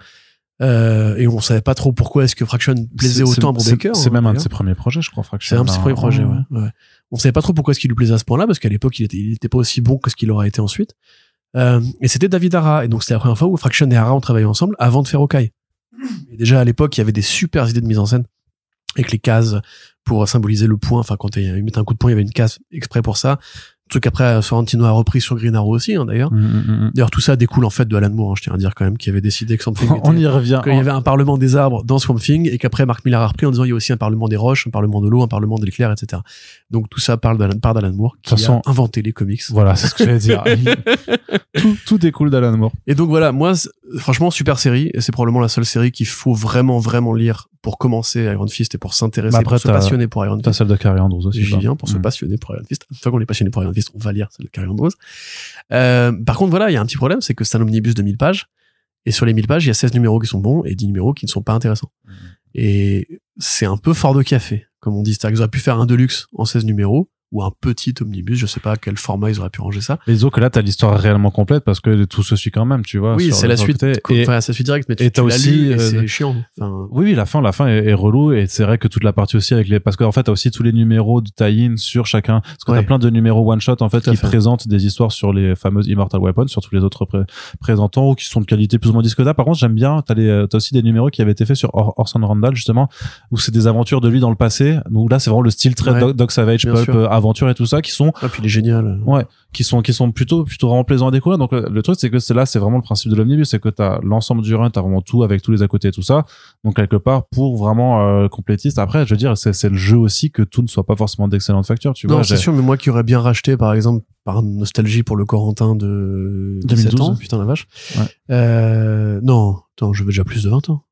Non, non, mais non, ça, par contre, je l'avais lu, je l'avais lu avant de avant, revenu d'accord, tout. Hein. d'accord, ok. Euh, je m'aurais bien pris ce tome-là, par contre, hors de question que je prenne les 10 numéros suivants qui font monter la facture, du coup, euh, de ce qui aurait pu coûter 45 euros va coûter 60 70 euros, tu vois. Donc euh, ou plus. Bah, ce sera pour ton prochain anniversaire, sinon. Ah, c'est gentil, merci Arnaud. Euh, Ça te ferait pas plaisir donc, le- si, si, si, probablement. Bah voilà. Et accessoirement, alors le Carry Andros, je crois que c'est juste la première série en 12 numéros parce que c'est un deluxe. Ouais, ouais. Euh, donc c'est une série qui pareil est apparue pendant l'extraordinaire période All New Marvel Now qui avait été donc cette période inspirée en partie par le succès de Hawkeye où justement il s'était dit bah putain Fraction et Ara ils font un truc exceptionnel là ils, ils, ils ramènent de nouveaux lecteurs avec une série qui veut rien dire et qui est juste bien donc viens on fait ça avec tout le monde. Et du coup ils avaient pris plein de dessinateurs complètement fous. Javier Rodriguez euh, Carrie Andrews euh, Marco Rudy. Ils avaient fait plein de séries complètement starbées avec des dessinateurs exceptionnels. Et donc Iron Fist pareil c'est là que beaucoup de gens ont découvert Carrie Andrews. Donc qui est le mec qui a fait Renato Jones et Erratic dont on vous a déjà parlé ici euh, qui va reprendre un petit peu la mythologie Iron Fist en imaginant que le père de Danny Rand qui s'était perdu dans la montagne parce que Danny Rand donc il se perd dans l'Himalaya avec sa, sa, sa famille. Et en se en essayant d'échapper à une avalanche lui il va découvrir Kowloon et être élevé sur place euh, par des maîtres euh, maîtres de kung-fu etc donc là on va revenir un petit peu à l'image de son père on va aussi aller plus dans l'humour c'est-à-dire qu'on voit un Danny Rand qui est un peu plus euh, enfin qui est un, gros niqueur quoi hein, simplement avec Brenda même personnage magnifique enfin qui est formidable elle a beaucoup d'humour euh, on voit aussi qu'il va élever une jeune, euh, une jeune postulante au titre de Iron Fist. Et cette série-là, elle avait droit à une sorte de continuation avec euh, l'artiste Afu-chan, qui a priori n'est pas embarqué dans cette réédition. Mais euh, extraordinaire projet, graphiquement, c'est une dinguerie. C'est un hommage pareil à Frank Miller. C'est généreux, c'est beau, il y a une idée toutes les deux pages et tout. Enfin, et ça, ça déchire. Donc, si, je pense sincèrement qu'il n'y a pas grand-chose d'autre à lire sur Iron Fist dans toute l'histoire de Marvel à part ces deux trucs-là. Euh, Ed Brisson, c'est dispensable, franchement. peut- voilà, quelques séries avec Luke Cage qui sont sympathiques euh, à la grande époque et une mini au présent, je crois. Euh, mais c'est un peu comme Moon Knight, tu vois. Moon Knight, tu peux juste lire le Bill Sienkiewicz et le Jeff Lemire, et en fait, t'as lu ce qu'il fallait lire sur Moon Knight. Enfin, il y a le Warren Ellis, c'est quand même. Et euh, là, c'est pareil. Vous pouvez dire ces deux trucs-là, Brubaker Fractionara et euh, Carrie Andrews, et vous avez un compendium. euh, C'est ça. Après, le truc, c'est que c'est vrai. Euh, ce qui est un peu dommage, c'est de se dire que ça s'arrête là vraiment et que tu restes fixé dans le passé, quoi, tu vois. bah oui, mais pas- Parce peut-être qu'un jour ils referont un reboot d'Iron Fist. ouais, mais parce hein, que mais- pour Moon Knight, tu vois, Jed McKay, c'est pas, c'est vraiment, c'est sympa. Non, c'est sympa. C'est pas indispensable. Là, je parle là pour moi. Non, là, mais sont de le, le- le truc, c'est que, voilà, mais le truc, c'est que, ah, tu sais, quand, quand t'es dans le temps présent, tu peux pas évaluer tout de suite forcément qu'une série est réellement un indispensable avant que tu puisses aussi prendre le recul et établir, tu vois, est-ce que à l'époque où ça sortait, euh, tu disais forcément, ah ouais, c'est le truc indispensable, tu vois, d'avoir le recul. Je veux dire, même le Hawkeye, qui marchait très bien, tu vois, et tout le monde se captait qu'il se passait quelque chose et que c'était super rénovateur et tout ça. Aujourd'hui, on sait vraiment que c'est un classique, Ouais. un instantané, Ouais, et surtout l'importance que ça a eu sur tout le reste de l'industrie, tu vois. Et dans- donc, mais ça, Ceci peux- dit, moi, tous les mois, j'étais comme un, comme un gamin dès que le numéro sortait. Ouais, ouais, non, non, mais non, non, mais il y avait une vraie hype et tout ça, mais je pense que vraiment la la la, la portée de ce que ça a fait euh, dans l'évolution du du du comic book Oui, non, mainstream, bien sûr, bien sûr. tu ne peux la redéfinir que dix ans Mais je après. pense quand même Mm. qu'on se souviendra pas du, du Moon Knight, pardon. De Jed. Jed McKay dans 5 ou 6 ans. Non, bah je sais pas. on bah, dira après, c'était un bon run, comme on avait dit ça pour, pour, pour, Ouais, mais comme pour Brian Wood. tu sais, pardon. mais comme on, on tourne aussi en boucle pour certains personnages sur toujours les mêmes marottes, tu vois, genre sur Batman, tu vois, on cite toujours les mêmes trucs. Et effectivement, il y a plein de runs sur lesquels on, on ne revient plus jamais. Plus jamais du tout, tu vois. Ouais, j'ai relu La Cour des Hiboux récemment, et c'était. Mais la Cour des Hiboux, c'est- une fois par an, ouais, mais la cour des Hiboux. hiboux, c'est une marotte qui revient souvent encore. C'est vrai. Parce qu'à l'époque, elle a quand même apporté quelque T'as chose. raison. aussi, tu vois. Tom King, c'était bien. Tom King, c'était, enfin, jusqu'à Nightmare, c'était bien. D'ailleurs, je suis trop content parce qu'il y a l'interview qui va arriver là bientôt de Tom King euh, Ouais. pour Urban Comics. Et justement, lui-même a, a réalisé, enfin, il explique pourquoi est-ce qu'il a fait Dark Nightmare, qui est moi le moment où j'ai décroché, comme tout le monde. Alors que moi, je l'adore ce Euh, moment. Je En déteste. vrai, ça. je le, moi, c'est. Et en fait, c'est, ouf, c'est ouais. effectivement un accident de parcours. Voilà, je dirais juste ça. Écoutez l'interview, elle est passionnante. Il y a plein d'anecdotes super cool dedans. Mais effectivement, c'était pas prévu comme ça au départ. Et je pense que je l'avais, je l'avais senti. En tout cas, merci Corentin pour ce teasing. Je suis content que tu aies apprécié cette interview. Euh, on passe aussi, ouais, alors sur les omnibus, ils ont aussi annoncé un- là un, un omnibus sur lequel je voulais avoir ton avis. Euh, c'est l'omnibus euh, Daredevil par Frank Miller compagnon. C'est-à-dire qu'en fait, c'est euh, pas les, le run qu'il a dessiné et écrit, mais c'est vraiment en fait des, c'est un ensemble de récits qu'il a écrit, mais sans les illustrer. Et quel récit quand même, parce que en fait, ça regroupe trois, trois masterpieces comme on dit. D'une part, donc toute la période Daredevil et Born Again avec David Mazzucchelli, le Daredevil Love and War de Bill Sienkiewicz avec le fameux Kingpin qu'on reverra dans Spider-Man Into the. Spider-Verse et aussi la mini-série The Man Without Fear avec John Romita Jr. Donc c'est euh, 400 pages et quelques de, de BD. T'as aussi euh, deux numéros qui étaient écrits, euh, enfin qu'il écrit, qu'il co-écrivait où il avait fait un, c'est euh, Spectacular Spider-Man 27-28 qu'il dessine ou Ouais, c'est quand ouais. Spider-Man devient aveugle et que. Daredevil l'aide, tu vois. Et un, et un numéro qui est euh, dessiné par John Buscema. Redis-moi la première que t'avais dit, les trois. Born Again. Pardon. Redis-moi la troisième. Euh, The Man Without Fear. Ok, bon, non, mais tout est bon. Oui, oui non, Il y, c'est a- ça. pas Electra Assassin? Euh, non, non, il y a juste, il y a juste pas Electra Assassin parce que c'est pas, c'est pas Electra. Enfin, c'est Daredevil, c'est pas Electra, tu vois. Ouais. Ouais, non, mais je l'entends, hein, j'entends parfaitement aussi. hein. Euh, Qu'est-ce que je veux dire? Et avec beaucoup, beaucoup de bonus aussi à la fin, parce que t'as, enfin, t'as quand même une centaine de pages de bonus avec des, des notes de script, euh, des, euh, des, des, euh, des pages non utilisées, tout ça. Euh, donc, un gros omnibus, quoi, Daredevil par Miller. Mais pourquoi tu veux mon avis alors? Pour savoir si, si, tu penses que c'est bien ou pas. Oui. Toi qui pas les- Bah là, tout est bon, hein, euh, très honnêtement. C'est c'est comme quand ils avaient fait Homme de Compagnon chez, chez Urban, où tu te dis, bah, pourquoi faire et tout. Et puis là, tu vois qu'en fait, à l'époque de Crisis, les tailles étaient exceptionnelles. Euh, là, pour moi, il y a rien à jeter. Déjà, toutes ces histoires-là sont réussies. Euh, c'est important de le rappeler quand même à l'époque. Frank Miller, il a fait des trucs exceptionnels. Euh, évidemment, Born Again, j'ai pas besoin de vous expliquer en quoi c'est un chef-d'œuvre qui a redéfini l'industrie de toutes les façons. Euh, avec Kelly en plus, incroyable.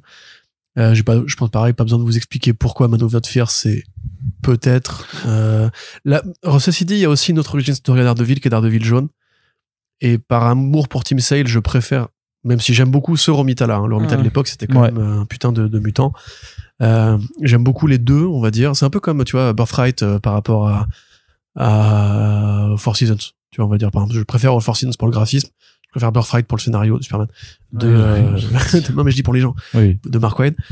Euh, et l'autre, bah, Love and War, alors, c'est vrai qu'il est, il est souvent mis de côté, Love and War, je comprends pas, pas trop pourquoi. Parce qu'il a pas été compli je crois qu'il a pas été assez bien réédité en VO aussi. Euh, moi, j'ai mis du temps à le, à le découvrir, Mm. alors que j'ai quand même bouffé quasiment tout d'Ardeville. Mais donc oui, évidemment, achetez ça, lisez ça, c'est très bon. Limite, vous pouvez le lire sans avoir lu, enfin, sans avoir l'omnibus principal, hein. Parce que tout ça est perméable, tout ça a un début, un milieu et une fin. Oui, et puis techniquement, de toute façon, tout ça déjà. Après, c'est juste la disponibilité de de chaque titre séparé. Alors, je pense que pour la Noir, c'est mort. Euh, je pense que ça a plus été réédité, réédité, ré- été réédité depuis longtemps. Mais par contre, Man Without Fear et euh, Born Again, ça a déjà eu des, euh, des je sais pas, ça doit avoir des must-have ou des petits prix ces dernières années. Oui, je pense bah, que c'est. Je pense que Born Again, ils l'ont fait dans tous Ouais, ouais. les sens possibles. Donc là, c'est vraiment pour ceux qui veulent tout d'un coup et qui ont encore rien. Je pense que c'est c'est plutôt pratique, quoi. Mais euh, mais c'est vrai que. Man Without Fear, quand même, avec le, les scènes où ils se baladent en jogging euh, sur les toits de Hell's Kitchen. euh, Mm, mm. c'est D'ailleurs, c'est à l'époque, on voit vraiment comment John Romita Jr. était un élève, mais à 1000% du style Frank Miller. C'est-à-dire que tous les découpages, toutes les scènes, justement, de mouvement, de virevoltage, sont, de virevolte, sont faits euh, comme, ferait, comme faisait Frank Miller à l'époque. Mm. Et on se dit, mais qu'est-ce qui, est- qu'est-ce qui t'est arrivé, John? Seul truc, Tu c'est que cassé la main, ouais, t'as eu un accident, t'as perdu tes yeux, je sais pas, il y a un truc qui s'est passé, quoi. omnibus de 600 pages et quelques et du coup qui passe euh, selon leur grille tarifaire à 70 moi je pense qu'à 60 balles c'était vraiment le, le meilleur rapport prix quantité tu vois je trouve que c'est 10 balles trop cher mais bon après voilà Ouais. Pour- Bah là, pour le coup, bon, par contre, il y a rien pour à mon anniversaire, tu vois, là, je suis plus chaud pour ça que pour, euh, ah ouais il y a pas très belle Foreman dedans, donc, euh, il faut voir parce que le truc c'est que je sais qu'il y en a certains qui partent vite et je sais pas s'ils les réimpriment mais je crois que c'est un peu ça le, le, le problème qui est euh, sur lesquels on les euh, on les critique bah, souvent c'est pas grave, tu, mon anniversaire, c'est dans, c'est dans 9 mois, donc tu mets de côté. ah il faut mettre de côté Et dès, voilà. dès maintenant quoi putain c'est compliqué Moi, je sais toujours pas ce que je t'offre, d'ailleurs, parce que c'est dans pas longtemps le tien, quand même. ouais c'est vrai c'est vrai tu veux que je te pas passe une autre wishlist de bouquins? une dose- ouais il faut que je les faut déjà que j'ai pas fini de lire tous ceux de l'année dernière Chaque année, il va en prendre 10 nouveaux, il va en lire deux par an. mais- Mais moi, j'en- non, mais j'en ai eu plus. J'en ai eu plus déjà. Euh, pardon, Corentin. C'est le 5 janvier, hein, si vous voulez lui faire un ad sur, euh, sur TweetWee. Qu'est-ce que je voulais dire? Oui, pour terminer avec les big news euh, de Panini Co- Comics, il y a quand même cette annonce, euh, la euh, collection Marvel Pocket. Euh, donc il fallait s'y attendre. Il fallait s'y attendre. Deux ans après, euh, enfin un peu, ouais, deux ans après le lancement de Urban Nomad, Panini rejoint. On avait vu hein, cette année qu'ils avaient réessayé euh, de faire des collections à, collections à petit prix, mais et on en a déjà parlé avec Xavier Gilbert dans notre podcast sur le, marché des comics cette année. Euh, le fait qu'ils passent dans un format moins quali, vu qu'ils sont passés au, tout souple euh, par rapport à, au truc un peu mi mi cartonné, mi souple d'avant, qui était plutôt joli. Là, clairement, les bouquins avaient moins moins de gueule, et étaient plus fragiles. Des thématiques qui ont peut-être moins plu. Peut-être que commencer l'année avec les super-héroïnes, ça, ça a fait décrocher une partie des, des lecteurs qui se sentaient moins intéressés, parce que t'avais quand même l'anniversaire Avengers après qui était quand même plutôt plutôt sympa, tu vois. Mais euh, Ouais, c'est peut-être l'offre aussi, qui a- enfin, la sélection qui a été faite, qui était pas. oui, oui, non, bah, t'as plein de facteurs qui font que de toute façon c'était prévisible. Euh, le fait que euh, Urban est abandonné, c'était assez évident. Je pense que, que Panini finirait par arrêter, surtout vu, vu que ça ne marchait euh, plus aussi bien. Et donc, bah, on se retrouve avec une offre similaire, hein, c'est-à-dire c'est du format, le, le format c'est quasiment les mêmes euh, mesures que les Urban Nomad qui existent déjà. La même politique tarifaire, c'est-à-dire entre 6 et 10 euros. Euh, je crois qu'en rapport prix-page, forcément, ils sont moins avantageux que certains volumes de, de Urban, mais ça, c'est c'est Panini. C'est Panini, voilà. ça, on est on est juste habitué. Par contre, donc dans l'offre, donc aussi et aussi un fonctionnement par vague. A priori, peut-être par contre des vagues de 5 titres plutôt que 10. De, de en tout cas, la première vague est à 5 titres, donc j'imagine que ça à voir comment ça prend. Mais par contre, donc dans les titres, il y a quand même le Ultimate Spider-Man tome 1 et tome 2. On en avait déjà parlé en plus quand on avait abordé, euh, tu sais, les, euh, les euh, kiosques de, de vieillerie mm-hmm. qui sortent. Et on disait, mais ce serait Ultimate Spider-Man qu'il faudrait proposer dans ce genre de, de cadre-là. On en avait aussi reparlé qu'on avait entendu que Hachette testait, testait une collection kiosque de tout l'univers Ultimate, dont on n'a pas de nouvelles. Donc j'imagine, alors je sais pas si du coup ils ont essayé de de proposer ça aussi pour un peu couper l'herbe sous le pied de, de Hachette, puisque c'est quand même pas le, le, même les mêmes gens qui s'en occupent quoi. Mais en tout cas, pour le coup, euh, donc chaque un, un, les tomes de Ultimate Spider-Man, donc il y aura toute la série Ultimate Spider-Man de Bendis euh, proposée comme ça en tome à 10 balles quoi. Ouais. Ça je trouve que franchement c'est une euh, bonne chose. C'est c'est vraiment une bonne chose parce que c'est la série en 2023 qui peut vraiment je pense euh, c'est la meilleure série Spider-Man de tous les temps. Voilà, donc ça c'est ça c'est non ce que je veux dire c'est que je pense vraiment dans, dans cette optique vraiment parce que ce sera toujours alors forcément ceux qui n'ont pas les 12 de luxe et qui n'ont pas voulu prendre des, des omnibus euh, illisibles euh, même s'ils se sont vendus énormément moi je pense vraiment que tous les lecteurs qui connaissaient déjà qui sont super fans ont les éditions qui leur étaient réservées. Tu vois là on est vraiment dans cette optique en tout cas je l'espère toujours d'avoir un autre lectorat qui arrive et notamment des gens plus jeunes qui effectivement euh, n'ont pas encore le euh, le pouvoir d'achat à leur jeune âge euh, de se payer des, des albums à 32 euros euh, pour euh, parler que de luxe, tu vois. Sans parler de tranche d'âge, tous les ceux qui sont curieux, qui voudraient peut-être mettre un pied dans le ouais. Spider-Man. Enfin, c'est ça aussi les urban nomades, c'est les gens qui n'achèteraient pas de comics naturellement, mais qui voit le prix en dessous, en dessous de la barre symbolique de 10 euros et qui se voit, wow, pourquoi pas, tu vois. C'est ça. Euh, et donc, bah, ça, c'est vraiment une bonne chose parce que voilà, c'est très bonne série qui reste encore actuelle euh, aujourd'hui, enfin, qui voilà, qui a un, vraiment un bon point d'entrée. Non, mais tout n'est pas, notamment sur le dessin. Non, non, non, mais je veux dire que c'est des adolescents dans les années 2000, donc euh, mm. ils ont pas de smartphone et. Euh, oui, oui. Et voilà, tu vois. non, mais je trouve. À côté, t'as Ultimate, Ultimate de Mark Miller et Brian Hitch. Là aussi, bon, on va le dire aussi, hein, c'est des titres qui, comme pour Nomad, ont été déjà publiés, rentabilisés, tout ce que vous voulez, disponibles dans plein, plein, plein d'éditions différentes. Bah, Ultimate, ils l'ont fait en cette année. ouais, ouais. Ça, je... enfin encore Ultimate, quoi. Il y a d'autres trucs. Ont Après, il y aura, ce sera, ce sera un tome plus important, je pense, du coup. Tu vois, ce sera, sera peut-être euh, mm. plus, plus important. en plus, si tu commences Ultimate, ça veut dire qu'il faut le terminer. Et honnêtement, passer les deux premiers tomes, il y a plus, pas, plus grand chose d'exceptionnel. Enfin. Ouais, mais euh, c'est la version moderne qui inspire le MCU, machin. Tu vois aussi dans le discours, euh, machin. Ça reste aussi une porte d'entrée. Enfin, tout l'univers Ultimate, de toute façon, c'est un truc que tu peux aborder vu que c'était vraiment un truc un peu séparé, qui quelque part en plus a un début et une fin, bien sûr, techniquement. Et je pense que proposer l'ensemble de d'Ultimate là-dedans, ils vont faire Ultimatum. Euh, tu je sais pas. Je sais. pour le coup, vraiment, j'ai j'ai pas d'infos. mais ce que je veux dire, c'est que en parallèle des énormes omnibus qu'ils ont annoncé et qu'ils font, parce qu'ils l'ont fait Ultimate en, en omnibus jeu de mémoire, ils font les Ultimate X-Men aussi. Donc ça c'est pour les gens qui ont lu, qui connaissent, qui veulent leur gros format bien bien canon. Et en plus si jamais à un moment euh, il y a une étagère qui pète euh, son pied bah t'as quelque chose pour la soutenir tu vois donc ça c'est pratique quand même. Faut pas le dire faut pas c'est vrai que ouais, non mais carrément. Euh, pareil si t'as besoin franchement si t'es en voiture paf tu crèves et tout machin tu fais ah mince c'est tout ça. T'as besoin de changer le pneu hop bah un omnibus qui était dans ton coffre ça permet de soutenir la bagnole voilà, ça, simplement. Tu, peux, tu peux changer. Même tu vois c'est ça coûte cher les haltères oui alors qu'au final, quand tu ranges ta collection omnibus, eh ben, tu, prends 5 kilos de muscle à chaque épaule. Ouais, tu te pètes, et t'inquiète pas que quand tu les déménages, tu te pètes les vertèbres bien Alors que les vannes de manga, bah, ils ont, des, petits, ils ont des petites épaules. C'est ça. Et voilà. voilà. Et ben voilà. Ils sont tout fragiles. Bouh. Allez, euh, donc ça, ça pourquoi pas. Euh, par contre, c'est vrai que le choix euh, parmi les 5 tomes annoncés. Toi, tu dis pourquoi pas. Moi, je trouve qu'on aurait pu s'en passer. Hein. Ah, mais moi, le MCU, c'est bon, ça fait un petit bail depuis le premier Avengers. Il y a oui, mais trucs qui ont été faits depuis. Mais, mais, de, mais le truc, c'est que c'est toi, tu connais pas oublier que ça, ça, ça s'adresse à des déjà gens l'offre à petit prix, comme tu dis, à toutes les collections. On, va peut-être trop vers une évidence là, je trouve. Bah, je pense que c'est plus, c'est plus le cas avec le, le, suivant, tu vois, Avengers versus X-Men. Ouais, là pour le coup, c'est même pour moi, c'est même pas la limite pourquoi pas ou pourquoi, c'est juste non. Non, ouais, c'est pas une bonne série. C'est complètement imperméable si vous avez pas euh, trois ans de lecture X-Men dans les dans les pattes il faut comprendre euh, Cyclope, faut comprendre euh, où en sont les Avengers à, ce moment-là. Donc ça va être compliqué de faire un euh, résumé en 2006. Oui, c'est ça, voilà. c'est une fin de run. Hein. Il faut quand même se rappeler que c'est pareil, c'est la 2011, 2012. Ouais, c'était de, enfin, c'est la fin de la période, la grande période Bendis. Mm. C'est le truc qui va un peu terminer tout ce qui s'est fait depuis Civil War. Puis c'était l'époque où les événements avaient vraiment un impact sur la continuité. Donc non, enfin, et puis c'est pas une bonne lecture. Enfin, je c'est pas quoi dire d'autre. C'est pas une bonne lecture. Ouais. Non, c'est c'est peut-être des gros fans, hein, mais moi, celle du Bendis qui me parle pas du tout, là, pour le coup. C'est un peu la, la tâche d'huile sur l'annonce qui, dans l'ensemble, est, est plutôt cool parce que le dernier, la dernière proposition, justement, c'est hors super-héros. Je sais pas s'ils vont pouvoir en faire beaucoup d'autres euh, dans, dans ce registre-là en termes de série. Euh, mais ils font The Boys aussi, de Garcinis et Derek Robertson. Là, par rapport au succès c'est de la série, ouais, franchement. euh, C'est le bon moment, en plus que The Boys Ouais. est plus fort que jamais en, en 2024. Ça va être une grosse saison, en plus, je pense. Jenny vient de sortir et a cimenté l'idée que c'était une franchise. Euh, Une franchise, point. C'était une franchise. Euh, donc oui, oui, ça c'est comme, tu vois, si Delcourt faisait ça, je les verrais très bien, pareil, faire ça avec Invincible ou, euh, ou ce genre de gros succès, tu vois. Mais du coup, ils le feront. Bah, de toute façon, Invincible a Oui, très oui, bien oui, fonctionné. C'est pour ça que. Mais- D'ailleurs, ce qui est marrant aussi, c'est vraiment, vraiment dans cette optique toujours de dire d'aller chercher les derniers lecteurs restants ou les nouveaux lecteurs à, à, à venir parce que, pareil, The Boys, euh, les tomes normaux, ils se sont écoulés de ouf. Euh, Il y avait même des problèmes de rupture de stock quand la série a démarré.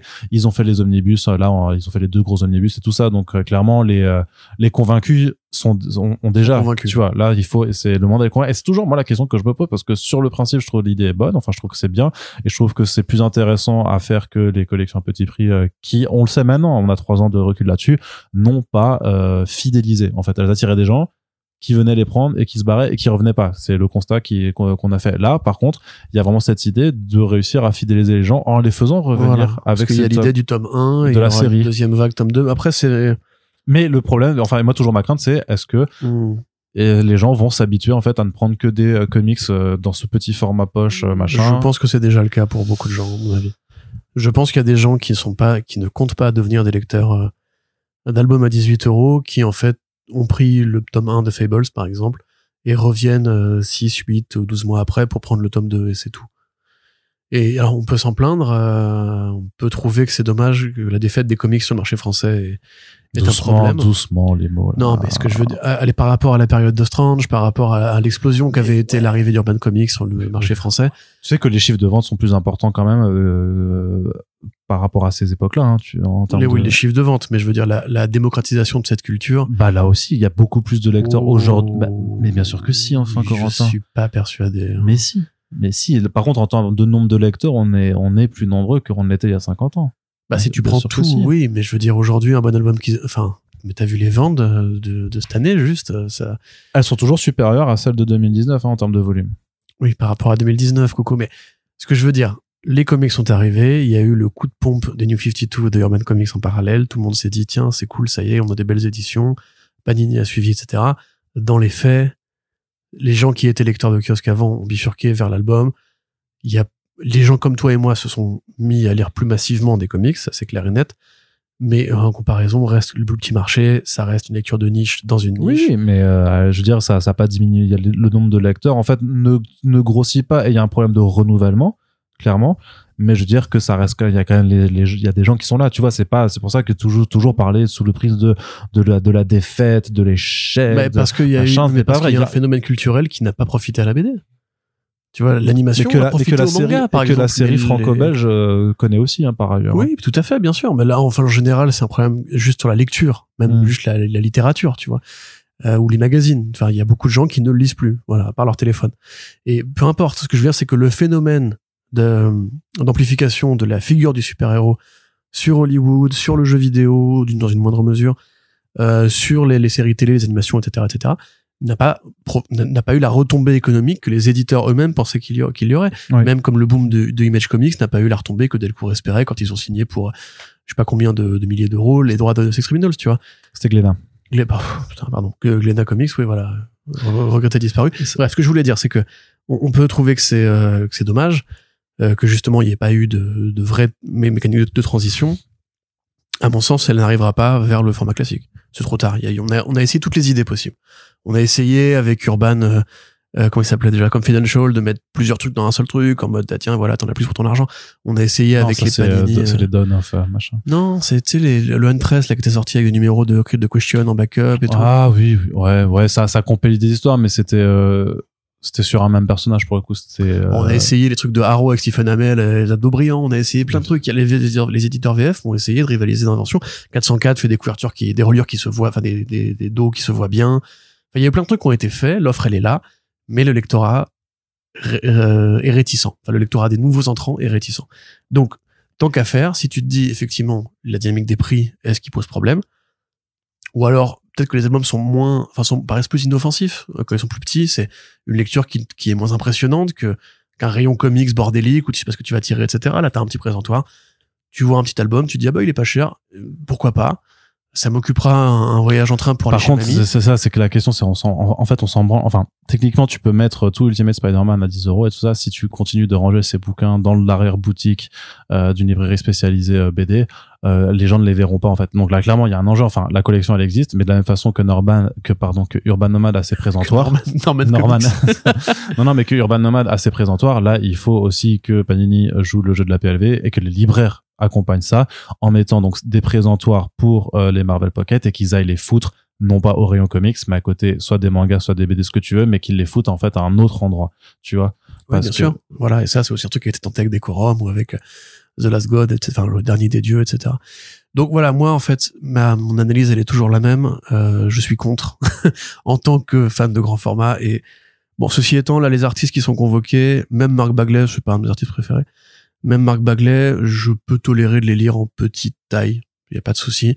Si c'était Daredevil Born Again, par exemple, là, j'aurais déjà plus gueulé. Et d'ailleurs, en reparlant de l'omnibus Daredevil, soyez sûr qu'il y a au moins deux titres dans cet omnibus-là qui finiront par arriver dans cette collection. Voilà, ça c'est Born Again et Man Bah, je sais pas, parce que vu Dès que la des- série Daredevil va arriver, enfin la série euh, Daredevil Born Again va arriver, t'auras le petit tome Born Again. hein. Ils l'ont fait dans toutes les collections.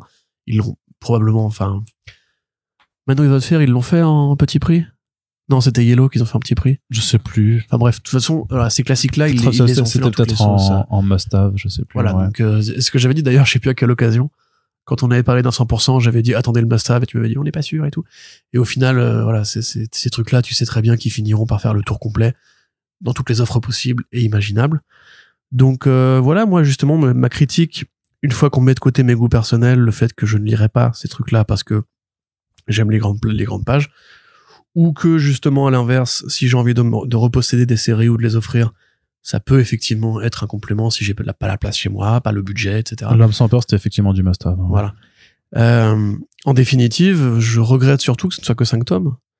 Enfin, que ce soit que 5 titres. Parce que même si il y a la... Quatre vagues par an, hein. Donc tu les ah, autres, oui. tu, ah, ok, d'accord, pardon, c'est quatre vagues par an, donc euh, ça, les, dit, les voilà. prochaines sont annoncées pour juin et septembre. J'imagine qu'il y en aura une en toute fin Ça d'année. m'étonnait encore. de la part de Panini d'avoir euh, d'avoir fait petit. Pour une fois. Ben ouais, mais en même temps, moi je comprends parce, par rapport aux craintes euh, que, que moi j'exprime sur le fait que ça peut invisibiliser le reste, enfin que ça peut porter défaut au reste de la proposition, surtout que bon eux de toute façon ils ont déjà tellement de bouquins en fait chaque mois que j'imagine que enfin que c'est quand même 5 de plus, tu vois. Euh, c'est quand même pas rien non plus à gérer. Moi je serais pour David qui réduise la, la voile de toute Oui, façon mon gars. en termes de, de ça, justement, j'allais dire. euh, en fait, j'allais dire s'ils avaient fait une vague avec 10, 10 par an, tu vois, t'aurais pu justement avoir ton rendez-vous annuel et avec plus de séries que juste Non, c'est mieux. trois conneries Mais et peux- mais- The mais Boys, tu vois. Ouais, mais c'est mieux comme ça, je trouve, en fait. Pour ramener les gens, en fait. Pour leur donner euh, le, le goût de, de la série, pour les faire revenir dans les librairies, tu vois. Non, non, mais tu m'as pas compris. Ce que je veux dire, c'est que moi, j'avais compris que c'était 5 par an. Ouais. Et que du coup, il y avait, il y a des trucs que j'aurais bien aimé justement voir arriver, qui auraient pris plus de temps. Ah oui. Si c'est euh, 4 fois 5 euh, par an, si c'est 20 par an, euh, oui, évidemment, là, on Non, si- tu vois, une fois par trimestre, en plus, franchement, pareil, même si c'est toujours techniquement la volonté dans les discours, c'était de faire de, de la BD de poche, comme d'ailleurs, on le rappelle aussi, c'est pas du tout inédit. Alors, Panini rappelait dans son communiqué que euh, il y a 20 ans, ils avaient tenté les best-sellers slash euh, maxi livres où c'était vraiment la même chose. C'était euh, du, du, du, du format plus petit en, en soupe, machin. Donc ça, voilà, il n'y a pas de roue qui soit réinventée. Et puis en parallèle, Futuropolis fait pareil, Casterman fait pareil, Dargo fait pareil. Il y a des bouquins en souple, en poche à 10 euros, c'est leur best-seller, c'est des titres comme ça. Il y en a qui s'y prêtent. Euh, Quand c'est un trait un peu minimaliste, on va dire, il y en a d'autres qui s'y prêtent pas du tout. Quand c'est vraiment du très beau dessin qui mérite effectivement du, Ouais, du voilà. dessin grandi. S'ils font genre Marvel, mais, mais ce que je veux dire, euh, pardon, c'est que euh, au-delà de cette comparaison aux poches, il y a toujours aussi beaucoup de gens qui sont complètement obnubilés par le manga euh, et donc se disent que en fait les éditeurs de comics veulent aller flairer les fans de manga, ce que ce qui peut s'entendre, mais je trouve pas. Enfin moi, je, je, je- je le vois pas du tout de cette façon-là. Mais ce que je veux dire, c'est que le fait d'avoir tous les trimestres, ça aussi le rythme de parution rapproché de la série en manga. Et donc quelque part, Oui, Tu vois. à mon sens, c'est les deux. hein. Oui, non mais bien sûr, c'est euh, c'est un ensemble des deux, mais veut hein, dire faut. C'est facile de dire la littérature, elle est ma poche, etc. Il y a aussi une réalité. Mais oui, euh, bien sûr, mais ce que je veux dire, c'est faut avoir les deux angles en perspective, tu vois, et pas être juste concentré sur le manga parce qu'aujourd'hui tout le monde a l'impression qu'il y a que le manga en fait euh, dont, dont il faut parler. Non, c'est pas vrai. il y a encore plein d'autres trucs euh, à aborder. Et C'est mieux le manga, on est d'accord quand même. Pardon. non, si, non, si, je suis pas d'accord. C'est en noir et blanc et tout, c'est trop bien. il y a des trucs excellents en manga. Moi, j'adore. ce- Il y a plein de trucs Il y a en des trucs manga. excellents aussi en franco-belge, il y a des trucs excellents partout. Oui, hein. c'est ce que- Dès qu'il y a oui, un support artistique, il y a de l'excellence et des trucs Fallait juste me laisser terminer ma phrase parce que Non, j'avais pas envie. parce que c'est exactement ce que j'allais dire. Allez, Corentin. Mais on- t'es horreur des japonais quand même, Arnaud. Non, toujours pas. D'accord Non, on n'est pas. c'est des, des violeurs. On est. Mais Tu arrête. l'as dit hors micro tout à Non, l'heure. Mais je Pourquoi t'assumes pas dès que le micro est allumé C'est fou ça. On fait pas ce genre de blague en plus. Ils le savent les gens que t'es raciste de toute façon. Qu'est-ce qu'il est lourd celui-là. Donc vas-y. On passe du côté de la VO quand même. Oui, Ivan Rice qui rejoint le Ivan ou Ivan comme tu veux, pas Ivan Rice. Ivan Rice. Ah, Ah, Ah, non, non, non, tu m'as fait ah, chaud si. avec The Boys Ah, Mexico. Le masque alsacien qui s'enlève. Ah yo, Ivan Rice. Il est chez Justement, euh, en Allemagne, ce serait plutôt euh, Ifan. Ivan Rice. Il est venu chez Geoff Jones là pour le label Ghost Machine. Hey yo, il va faire Hill Street. C'est une série d'horreur avec des monstres comme ça. Il faut boum boum padapouf. Ça, Si vous voyez les journaux régionaux du sketch chez inconnus, là, il y en a un qui se passe en Alsace. Oui, c'est la même chose. Hein. Voilà, c'est Arnaud. Bah après, Quand il dit euh, ah bah, machin alors que c'est en été. Et oui, je vois, il rigole. ah c'est, c'est- elle est connue mais c'est toujours rigolo. oui. C'est exactement Arnaud. J'y peux rien si toi, mais normal, il y a, y a pas mille façons de faire, d'imiter l'accent alsacien. Mais il y a vraiment des, encore il y a encore des gens qui parlent comme ça. Mais bien sûr, dans mon village, des, mes voisins, euh, c'était des, des, des tout vieux machins. Tu leur disais bonjour, ils disaient bonjour, les enfants. Vous allez bien aujourd'hui? C'est, bizarre qu'il n'y ait pas eu les Alsaciens à Mykonos ou, euh, ou à Marrakech. Ah ouais, mais parce que vois. l'amour. En fait, si- quand tu fais ces émissions de télé-réalité où l'idée c'est d'avoir du cul, euh, si tu vas avec un accent alsacien, ça, ça peut pas marcher. Quoi. Bah, Moi j'avoue l'accent du Nord ça me ça me fait pas remuer euh, Ouais, mais, chose. hein. ouais, mais bon, écoute. Donc écoute bref, euh, alors on en était où? Hyde, Hyde Ah, Street. Ivan Rice qui va chez Geoff Jones pour faire des comics d'horreur. d'horreur. Ouais. On, on savait du coup, on l'avait, on avait eu l'intuition et ça avait été confirmé entre temps que euh, l'un des quatre univers euh, qui existent dans ce label Ghost Machine, c'était bien un univers d'horreur. Euh, et donc, euh, pourtant, il y a d'autres auteurs qui ont été annoncés avec d'autres séries qui étaient teasées, euh, comme Thomasie Hein? Thomasie non, non, ça c'est le, ça c'est ça c'est l'univers famille, euh, famille super, super pouvoir. Dans dans l'annonce initiale de Ghost Machine, il y avait des titres donc qui avaient été annoncés. Je te retrouve ça, euh, The Southwest et First Ghost notamment, euh, et des auteurs donc comme Brad Meltzer, Lamont Maggi et Michael Schultz, qui pour l'instant on sait pas ce qu'ils font, ce qu'ils elles font, hein, tu vois. Euh, par contre. Ivan Rice euh, du coup sera euh, présent avec Geoff Jones pour une série qui s'appelle Hyde Street avec notamment un boogeyman qui sera présent. Alors, il l'appelle comment? Mi- Mr. X-Ray. Voilà. C'est un mec, il arrive et il te fait des radios comme ça et après il fait Ah, t'as une, fa- t'as une fracture au mollet. Ah non non, c'est ah, au secours, au secours. Voilà, c'est terrible, c'est terrible. Ça a l'air très bien. hein. Ouais. Non, mais c'est cool. La, la couverture est plutôt oui, cool. ça a l'air super. Ivan Rice, c'est euh, un des maîtres du mainstream. Ouais. De l'horreur, ça fait longtemps. Surtout, c'est, ça fait plaisir. Moi, je trouve que je suis content juste de le voir sortir Bah, un peu de voilà. GDC. Même s'il fait- il a fait toujours de très bons trucs. Hein. Récemment, on parlait du Razal Ghul qui était incroyable. Mais par contre, j'ai vraiment envie de le voir faire de la création aussi. Bah, bien sûr. Et dans l'horreur, bah moi, j'ai, moi, quand tu me dis horreur, euh, c'est, moi, je dis oui. Voilà. Horreur? Oui. Horreur? Oui. Horreur. Ça, ça marche. Ça marche. C'est incroyable. Donc, Ça moi, a je suis trop bien, hein, franchement. Non, toi, t'es pas chaud du tout, par contre. Pas les couilles. Geoff Jones, il peut écrire ce qu'il veut, ça m'intéresse pas, j'irai plus lire ce qu'il fait. Voilà, c'est fini. Ah ouais, Au mais revoir, t'es- Geoff. Non, c'est mauvais. C'est mauvais. C'est mauvais ce qu'il fait. Mad Ghost, euh, mais Magellan, là. mais t'as rien lu encore. Bah si, mais j'ai- tu rigoles ou quoi? Moi, je suis à jour sur Geiger. Junkyard. Ah, t'as rep... mais ça, ah oui, ça a oui, pas non, repris Geiger là. Non, mais j'ai lu tout Geiger et j'ai lu Junkyard Joe. Et je- les deux sont pas des bonnes séries. Enfin, Bah, Junkyard Joe, euh, ouais, j'ai non, j'ai dit que c'était mieux que. Non, non, attention. J'ai dit que c'était mieux que Geiger. Ça veut pas dire que c'est bien. c'est le compa- la comparaison n'est pas raison, tout ça. Euh, non, je trouve ça un peu, un peu blaireau et, euh, et, et sans idée à soi et, et puis merdique en fait. Et, et puis en fait, retourne faire des super héros chez DC Oh parce là. que tu sais faire que ça, quoi. Mais euh, sinon, voilà, c'est très bien pour les fans. Tu vois, tu vois, tu, tu- maintenant tu comprends pourquoi c'est moi qui devais faire les interviews cette année, hein. Voilà. Non, Toi, non, je te non. laisse pas avec Geoff Jones dans une pièce. Très je te bonne l'interview de Jeff Jones en plus. Je euh, te laisse pas avec Geoff Jones dans une pièce. Je te laisse pas avec John Romita Jr. Je te laisse pas avec. Euh... je dis, Putain, faut que je fasse la liste des gens avec qui je pourrais jamais te laisser faire des interviews en fait. N'importe quoi. tu sauras pas te contrôler. j'ai plein de trucs à dire. Je à te laisse pas Scott hein. Snyder. Euh, Scott Snyder, j'aurais plein de trucs à lui dire aussi. Ouais. Mais bah, excuse-moi d'être exigeant. C'est pas une Hein? question d'exigence, c'est une question aussi là de, là je te parle d'un effet d'annonce ou de, de la Oui, proposition mais c'est très cool. euh, hyper négatif. c'est- euh, cool pour, euh, pour Jones, c'est cool pour cette espèce d'univers qui est en gestation. Il récupère tous ses copains de chez DC, effectivement. Ouais. Ivan Rice qui a fait quasiment que du DC euh, sur 10 ans, c'est bien de le voir essayer de créer un petit peu de son côté. En plus, c'est une politique qui est celle d'Image Comics euh, dans le sens où ils ont tous les droits, enfin, les artistes ont les droits des personnages qu'ils inventent et donc sont attachés au profit des, éventuels des séries en cas d'adaptation aussi. Donc euh, oui, c'est cool pour ceux que ça intéresse et je suis très content pour vous. Dans l'intervalle, quand les séries sortiront, on pourra discuter de qualité, mais est-ce qu'on peut commencer au moins à se dire collectivement que c'était mieux quand Geoff Jones était chez DC avant Doomsday Clock et faisait juste des séries en régulier avec des super-héros? À mon sens, la réponse est oui. Le terrible syndrome du c'était mieux avant, mais qui pour le coup, euh, oui, je vais pas, je vais pas. Scott Snyder, c'était mieux avant aussi. John Romita, Bah, ça, dé- mieux ça avant. dépend des titres, ça dépend des titres, mais. Attends, euh, l'autre fois, tu m'as cassé les couilles avec. euh, moi, j'étais comme un ouf. Mon gars, Capullo va faire du Marvel, c'est trop bien, c'est Ouais. historique et tout. T'es en mode genre, ouais, mais l'industrie. Oui, parce que là, mais, mais ça n'a rien à voir, parce que ça va là, pas attirer de lecteurs. déjà, je parle pas comme ça, ok. à part ton, je voulais dire. voilà, exactement. Mais de deux, c'est deux, c'est deux choses qui sont différentes parce que là, on parle d'un auteur justement qui fait quelque chose de neuf et qui se barre de là où il a fait certes de très bons trucs, mais justement où l'industrie ne se repose pas sur lui pour essayer de, de, de, de convoquer un passé nostalgique et tout ça. Là, il ramène ses potes justement pour créer quelque chose de nouveau. Alors, est-ce que ce sera bien ou pas? On le verra bien. Mais sur l'intention, je trouve que c'est plus excitant que un Big Two qui ramène des vieux de la vieille d'il y a 30 ans déjà euh, pour essayer de, euh, de faire en plus un titre euh, qui certainement ne sera jamais non-going. Et parce que pour moi, le rôle du mainstream et des Big Two, c'est de créer les Capullo et les Geoff Jones de demain, en fait. C'est de vraiment, c'est d'in- d'installer les auteurs et les artistes de demain. C'est ce que doit, DC fait avec Ramvé, tu vois. Ils doivent continuer de Bah oui. euh, forger Ramvé comme ils l'ont fait avec Bah, Tom Marvel, King. ils ont fait Cantwell. Bah bof, euh, beaucoup moins euh, dans la. Bah son Iron Man, c'est pas, c'est pas, c'est pas un énorme succès public. Hein, Ouais, c'est pas, pas la question. Ils ont essayé de pousser Cantwell. Oui, mais ils l'ont pas. comme ça. Ouais, mais ils l'ont pas fait. Ils l'ont pas.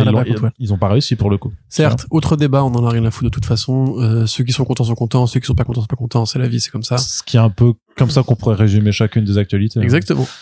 Donc à quoi bon, ça à quoi bon faire ce podcast? Corentin, par contre, Elijah Wood qui euh, se fait un petit label. Là, de... j'avoue. Elijah Wood qui se fait un petit label de comics chez Unipress. C'est cool ou pas? Ouais, High Strangeness, bah, c'est cool, on n'a pas d'annonce, donc pour l'instant on ne sait pas si c'est cool. Mais sur le principe. Euh, ce qu'il faut dire, c'est que, alors déjà, Elijah Wood, euh, donc qui est l'interprète de Frodon dans Le Seigneur des Anneaux, euh, pour Frodon. Et après, il court au Et loin. qui a aussi un, super petit rôle dans Sin City. Exactement, qui a un petit rôle dans Sin City, qui va avoir un petit rôle dans le euh, Toxic Avenger euh, Ah oui. tout bientôt, et qui a en fait toute une carrière de petits rôles, ce mec, parce que, bon, c'est vrai que c'est un peu comme Mark, comme le mec, qui joue Marty joue- McFly. Parce euh, joue à Hobbit. Comme le mec qui jouait Marty McFly et Michael J. Fox, qui a jamais vraiment réussi à rebondir, ou même d'ailleurs, euh, comment s'appelle, Mark Hamill, hein, à part le Joker, il a jamais vraiment réussi à, à faire autre chose de sa vie. Euh, enfin, il a fait un très bon Joker. hein. Ce que je veux dire, c'est que pendant très longtemps, ça a été Luke Skywalker, et c'est le problème quand on joue, enfin, quand on est le visage d'une franchise. Un truc que Radcliffe euh, a eu aussi un peu du mal à, à, à élucider après Harry Potter. Mais en fait, il a une très longue carrière. hein. Elijah Wood, il a fait plein, plein, plein de films. Il a fait euh, Meurtre Oxford, je crois. Il avait fait Dirk Gently euh, Holistic Agency. Peu de projets qui ont été aussi marquants que Le Seigneur des Anneaux, c'est forcément parce que Le Seigneur des Anneaux, c'est le plus grand truc de tous les temps et cette trilogie de films est exceptionnelle. Mais à côté de ça, en fait, il s'est dit, bah, puisque justement la carrière d'acteur, j'aurais du mal à faire mieux, soyons producteurs. Et comme c'est un grand fan comme toi de cinéma d'horreur, il a monté une boîte de prod avec son pote qui s'appelle Spectrovision. Spectrovision, si vous connaissez par exemple le film A Girl Walks Home Alone at Night de Anna Lily Amirpour, euh, très bon film euh, d'horreur entre guillemets euh, elevated avant que ce soit à la, à la mode. Euh, c'est lui qui a produit ce film-là. Et il a produit aussi le film Mandy avec Nicolas Cage. Incroyable. Voilà, donc Arnaud, par exemple, est fan du coup de Spectrovision sans le savoir. Tout à fait, ouais. Et ben Spectrovision, ils ont signé un partenariat avec Hunter Gorinson de Onipress, puisque Gorinson, donc qui a été donc, l'ancien de Bad ID et Valiant, qui a repris les commandes de Onipress, enfin Oni et En marketing, après ouais. une bonne année de, de vache maigre, euh, très très maigre, euh, une période de licenciement, un communiqué de presse en mode on va faire des NFT et tout, enfin bref. Ah oui. Voilà, il est, il est arrivé, il a dit bon, comment est-ce qu'on va faire? Eh ben on va essayer de cibler des publics plus spécifiques. Donc du coup, il a ramené Shaky Ken, parce que Shaky Ken, même s'il n'a pas une très grosse euh, fanbase, sa fanbase elle est fidèle et ils adorent ce qu'ils font. Ils adorent, ils adorent ce qu'il fait. C'est ça, ils adorent ce qu'il fait. Euh, il a monté aussi un partenariat avec Anna, Bar Anna Barbera, avec une boîte de jeux, la Nacelle Company, pour faire des comics de vieux dessins animés slash figurines comme les Mighty Mouse from Mars. Euh, il a signé d'autres créations originales avec des artistes assez ambitieux. Il a fait Xino, l'anthologie façon Image, point d'exclamation, pour présenter de nouveaux projets. Et il a fait des annonces par grappe. Enfin, il a fait tout ce qu'il faut faire sur le marché indépendant. Et maintenant, bah, il, est manifeste que, euh, bah, que voilà, c'est la nouvelle annonce importante de Onipress, de cette nouvelle ère d'Onipress, plus dans le comics de genre, plus dans le comics euh, expérimental, plus dans le, dans le comics artistique, créatif et euh, elevated aussi, on pourrait dire. Euh, ils ont créé un label à la Hill House, comme quand Joey l'avait signé chez DC Comics, pour faire précisément des comics qui vont explorer les phénomènes paranormaux. C'est-à-dire, euh, mettons par exemple qu'il y a une forme de réalité quand vous voyez une soucoupe volante. Mettons, mettons qu'il y a une forme de réalité aux mecs qui sont dans le coma, une, ont une expérience de mort euh, réelle, voient ce qu'il y a de- de- derrière le, le voile, au de bout mort, du tunnel, de mort imminente, tu veux dire Oui, de mort imminente, on va dire, mais comme dans le coma, c'est un autre nom pour ça. C'est mort cérébrale. Après, tu te réveille, t'as des souvenirs bizarres, etc. Mm. Mettons que je ne sais pas, il y a, il y a une réalité à tous les mecs qui vont prendre de l'ayahuasca au Pérou et qui en fait voient des, les mêmes formes euh, spectrales de d'asticots et de serpents au loin. Et c'est voilà, en fait, c'est est-ce que s'il y avait une matrice derrière la réalité qui fédère toutes ces visions et que l'esprit humain essayait vraiment de se connecter à ça à chaque fois qu'il y a un phénomène un peu paranormal? Ça va être ça en fait le pitch de High Strangeness, des comics de High Strangeness. Donc ils sont vraiment développés par Elijah Wood et son pote, j'ai oublié son nom, je suis désolé, euh, qui justement sont des passionnés de ce sujet-là. Et euh, bah, assez étonnamment en fait. Excusez-moi, c'est pas le chat qui miaule, j'avais un chat dans la gorge. Ah, parce que j'ai vraiment cru Oui, que- parce qu'Arnaud s'est retourné en croyant entendre un miaulement. euh, Et vous- c'est- je pense que vous l'avez tous entendu, mais en fait, c'est moi qui avais une bronche euh, qui, Voilà. qui était bouchée. Euh, donc on n'a pas d'annonce en fait justement de, de, de première équipe créative. Il faudra voir ce que ça donne. On peut être content pour Oni et pour, enfin, c'est quand même assez impressionnant le, le savoir-faire Bad, Bad ID, parce que même si on n'a pas les chiffres de vente, euh, tout ce que fait Gorinson depuis qu'il est arrivé, avec des tout petits, des, enfin trois bouts de ficelle quoi. Je veux dire, le mec il te dit bah voilà il y a cette, Je pense qu'il a un bon carnet d'adresses aussi. c'est hein. sûr, c'est sûr. Mais voilà, il y a cette vieille société de jouets slash animé qui veut euh, faire des comics. Bah voilà, je vais les contacter. Il y a tel artiste qui est un peu ambitieux, qui a un coup de crayon assez euh, unique en son genre. On va lui faire des BD avec lui. Chez Kiken, il cherche une maison pour son nouveau projet. Bah je vais le signer, etc., etc. Et en fait, ouais, il y a, il y a une vraie, euh, une vraie maîtrise, un vrai savoir-faire éditorial euh, pour aller chercher comme ça Elijah Wood et son studio, qui encore une fois fait des bons films de genre remarqués par les passionnés. Donc on, on verra bien. Après, je sais pas si ça va sortir au presse de, de la déchéance. À mon avis, ça commence déjà à aller mieux, ça respire. Et bah c'est toujours sain parce que du coup le marché indé est vivant et on voit clairement que la boîte se positionne sur une offre très spécifique, très ciblée et que les autres éditeurs ne font pas. Mm. Donc euh, très bien, euh, go euh, go boy. Go boy, ouais. De l'autre côté de l'industrie, Mark Millar qui fait quand même un gros coup avec Netflix puisque euh, il déménage tout son catalogue chez Dark Horse. Dark Horse ou plutôt chez Embracer, hein, je sais pas. Enfin, j'imagine que c'est quand même euh, qu'il n'y a pas de petit euh, de petit hasard le fait que Dark Horse a été racheté par Embracer maintenant il y a un an et quelques euh, fait que Voilà, voilà, plus que ça. C'était il y a deux ans, mais c'était il y a pas il y a si longtemps que ça non plus. hein. Je, je peux je peux vérifier si tu veux. Mais le fait est que clairement il y a des affaires de gros sous. Clairement Embracer ils ont envie d'IP. Euh, ils ont racheté Dark Horse pour ça. hein. Euh, C'était c'était assez explicite. Ils voulaient euh, décembre 2021 donc il y a deux ans effectivement. Mm. Enfin mais pas plus tu vois. Je je, je, sais- je savais que c'était pas plus pas plus vieux. Il n'y a pas eu d'effet euh, monumental ensuite. En tout cas pas sur les pas sur l'éditeur, sur la sur la, la production. Enfin c'est toujours un éditeur qui vit, qui a des projets, qui fait euh, qui fait Il n'y a pas eu plutôt de vague de licenciement plutôt bien, particulière. voilà, euh, plutôt bien le taf. Alors Embracer a licencié beaucoup de gens, mais surtout, mais plutôt du côté des studios de jeux vidéo qui rachetaient à, à tour de bras. Ils ont, t'inquiète pas, ils les ont fait les licenciements, mais, Oui, mais mais pas, pas chez les- nous. Voilà. pas chez les comics.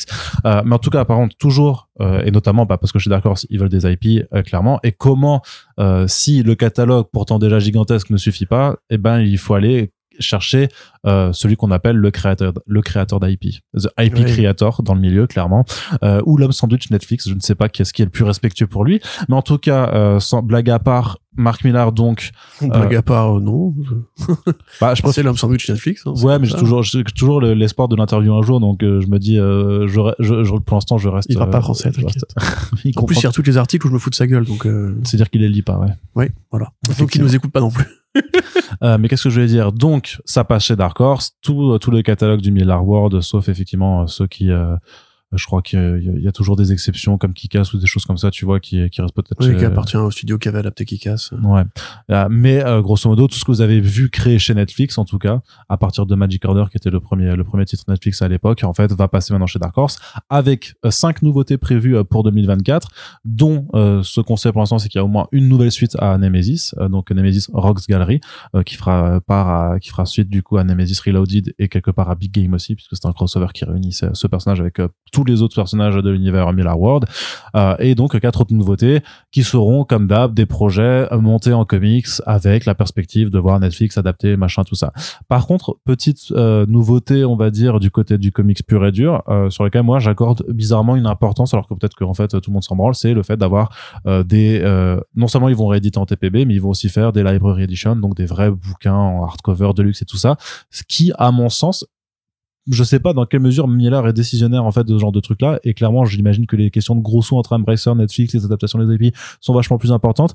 Mais je me dis que peut-être que Miller avait aussi envie de voir euh, juste des éditions de luxe de ces de ces bouquins que euh, Image Comics euh, de ce que je crois comprendre ne, ne proposait pas quoi et donc là, le fait d'avoir des rééditions de luxe euh, cartonnées, machin, pour Magic Order notamment, qui commence à être quand même une, sacrée saga avec euh, pas mal, pas mal de volumes alignés, euh, pour d'autres titres comme Ambassadors et tout ça, qui à mon sens peuvent mériter aussi un format un petit peu plus, plus intéressant. quelque part, je me dis que ça rentre aussi dans l'équation. En tout cas, gros coup de filet pour Dark Horse. Je sais pas si Image doit s'en mordre les doigts forcément, mais ce sera intéressant de voir. c'est une bonne question. Bah, de toute façon, Image, il traitait directement avec Netflix. Euh, dans la mesure où en fait c'est plus du creator own depuis depuis que bah, depuis que Miller World a été racheté. Euh, les artistes euh, c'est vrai qu'en fait c'était c'est ça c'était en fait c'est vrai que je, je me permets de te couper hein, mais que Netflix en fait effectivement c'était juste un, un, contrat de droit de diffusion en fait oui, bah, droit de publication. ça ça on, l'avait su quand on avait vu interview enfin interviewé animé la conférence Quapel voilà. Et, et, puis même Millard est très est très vocal et en plus il s'en est jamais caché. Les artistes qu'il embauche lui ils n'ont pas les droits sur les personnages. Et donc, la mesure où lui, en fait, crée pour Miller World et que Miller World appartient à Netflix, c'est plus non plus du créateur pour lui.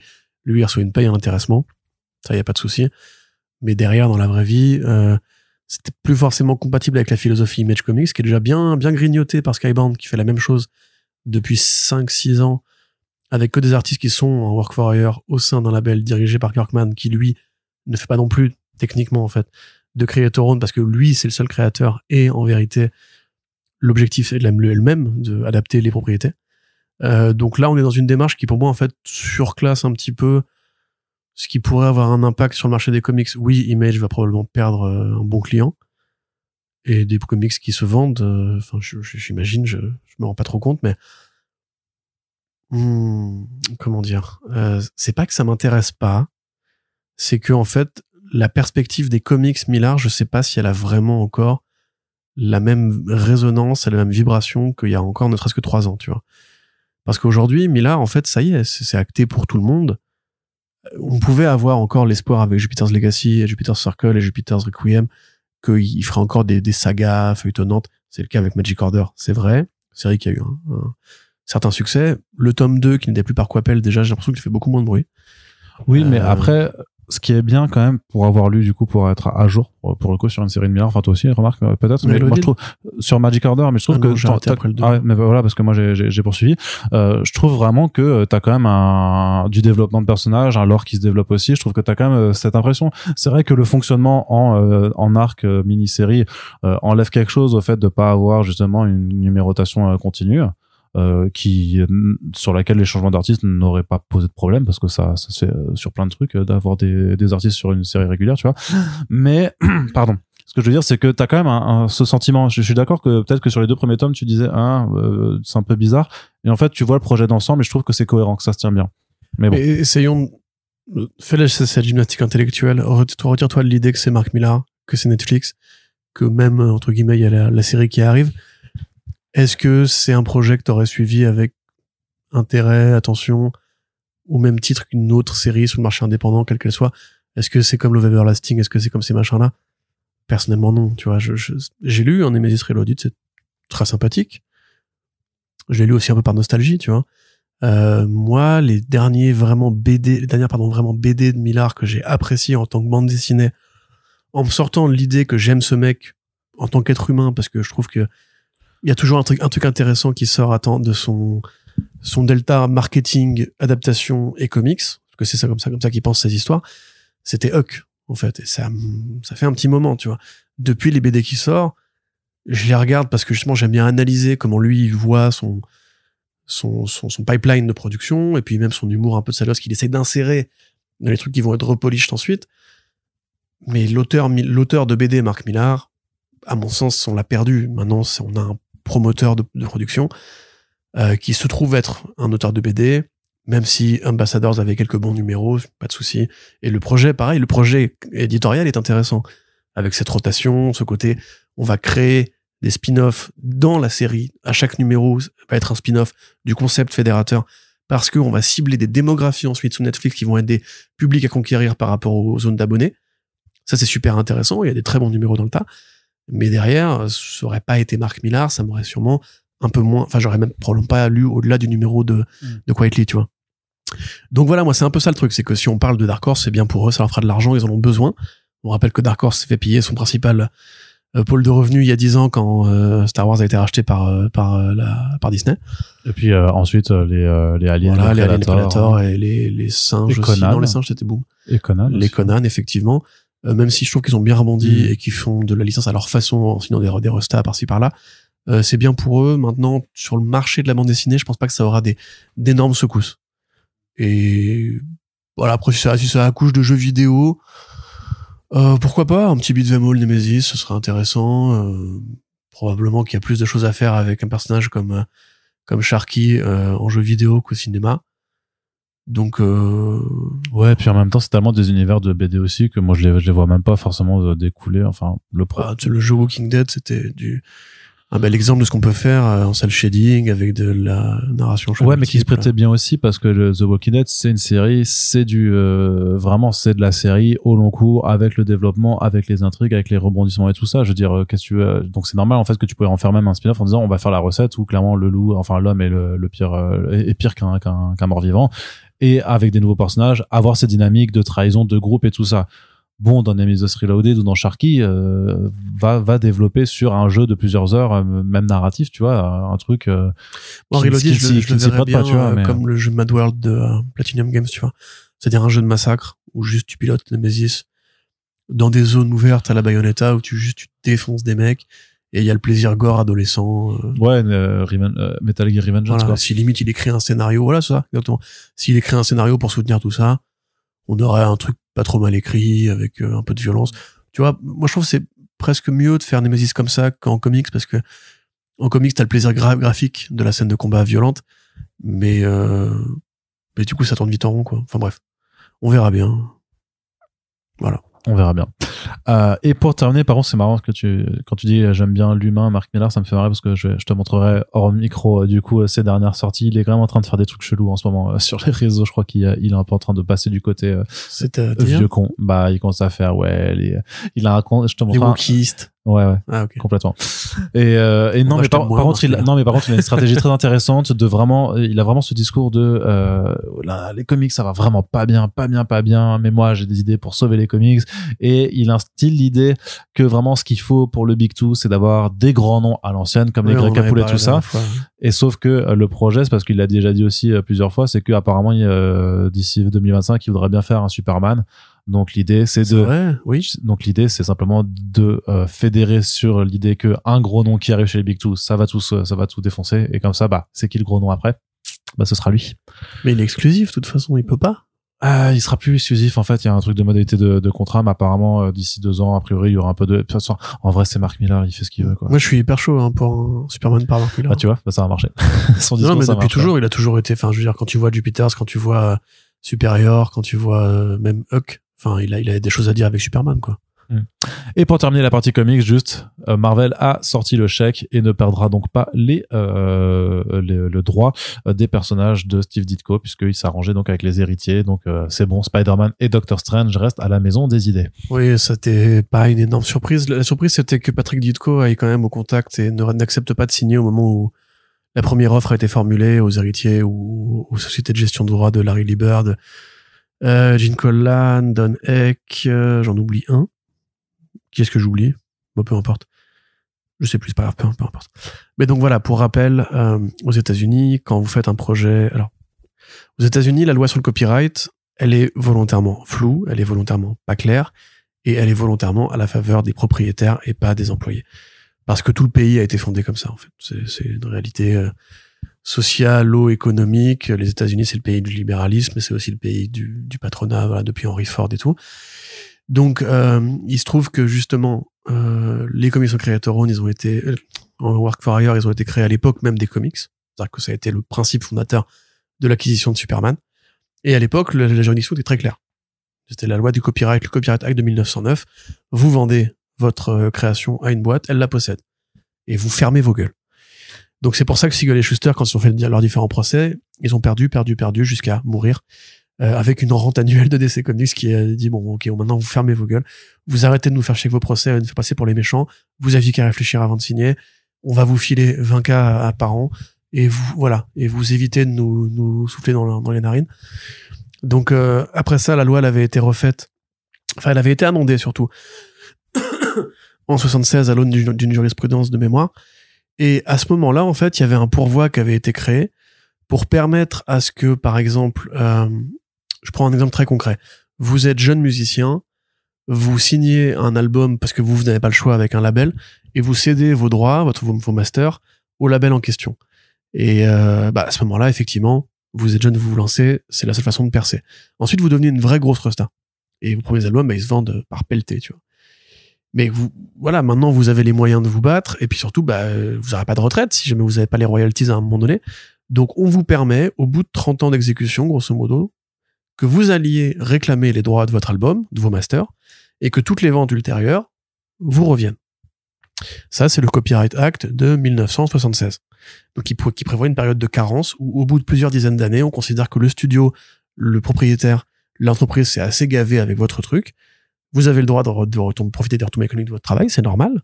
Parce qu'en plus, encore une fois, la retraite n'existe pas vraiment aux États-Unis. Il y a des pensions de retraite, c'est différent, et elles se font uniquement euh, par des boîtes privées.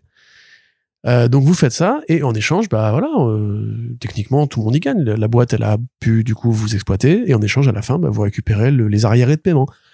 Bah, en comics, ça marche aussi parce que les mecs qui ont créé des comics dans les années 50, 60, 70, ils ont créé des personnages personnages très connus, très populaires, les X-Men notamment par exemple au hasard, le Punisher, le Hulk, enfin tous ces personnages-là qui en fait après derrière euh, vont devenir des, franchises à milliards et vous vous allez percevoir une paye tous les mois parce qu'il n'y a pas d'intéressement sur les contrats de l'époque.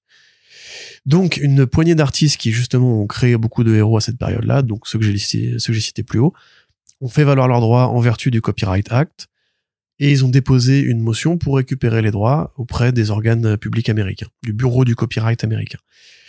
Euh, évidemment, Marvel et Disney, des, farouchement opposés à cette idée, parce que ça signifierait qu'ils ne pourraient plus faire de films Spider-Man sans payer euh, des gros chèques chaque fois aux ayants droit ou en leur demandant leur accord, ce qui serait horrible. Donc ils ont fait, c'est merveilleux comme pays les États-Unis, ils ont fait un truc super qui s'appelle attaquer en justice les mecs qui vous ont rendu riches à une époque pour leur faire peur et leur dire ah ouais tu veux récupérer les droits? Ok, le, le, la loi est dans ton camp, mais on va quand même te faire saigner, mon gars. Et là, bam, armée d'avocats qui arrivent en kimono avec des kalachnikovs. Hop, hop, hop, hop, hop, hop, comme ça ils arrivent ça, ça. avec leur petite valise. oh, Texte de loi, objection. Euh, et du et du coup voilà, enfin évidemment les, les différents artistes en question ont pas eu tous les moyens d'assurer un procès. Et on sait que Disney est très procédurier en plus. Enfin rappelez-vous Mickey and the Air Pirates qui était une BD parodique où Mickey bouffait la, la tosha de Minnie et ça avait fait un procès qui avait duré dix ans. Et, et, Disney, tu connais pas ça? Et Disney avait vraiment mais mis sur la paille les pauvres comics satiristes, enfin les pauvres satiristes qui avaient fait ce truc-là. Il y avait eu un documentaire sur le sujet. Enfin, c'est Disney, c'est pas les gentils hein, depuis toujours, mais parce que les gens à chaque fois que je dis ça, ils me font en mode genre oh, t'es un peu aigri et tout. Non, mais il y a des tonnes d'affaires qui prouvent que Disney c'est pas les gentils. Point. Demandez au mec qui a créé War the Duck si ça vous intéresse. Euh, autre débat. D'ailleurs, on n'a pas parlé de l'omnibus, l'omnibus Awards. C'est l'intégrale, c'est pour ça. Hein? C'est parce que c'est une intégrale par un omnibus. Ah oui, pardon, l'intégrale, oui. Euh, donc, euh, plutôt que de faire un procès qui allait prendre très longtemps, et parce qu'ils ont très bien conscience qu'il leur reste pas forcément beaucoup de temps à vivre, pour ceux qui sont encore en vie, hein, en plus, euh, parce que pour la plupart, c'est aussi encore une fois des héritiers et des sociétés de gestion de droit, la, les, les quatre premiers avaient décidé d'accepter un chèque, euh, enfin, on n'a pas de preuve officielle de ça, hein, mais d'un coup, en fait, Marvel a retiré sa plainte. Euh, les procès n'auront pas lieu et en Voilà, et les, les, les demandes de copyright formulées par les artistes ont, ont été retirées. Donc, soit deux cas de figure, soit ils ont eu peur du procès et ils ont en fait spontanément décidé de ne pas aller euh, faire chier Marvel, parce que voilà, on ne réveille pas un dragon qui dort. Euh, soit en fait ils ont pris un chèque, ce qui est le plus probable, puisqu'en général c'est ce qui se passe. hein. c'est comme disait Jim Starlin, euh, il y a la shut up money.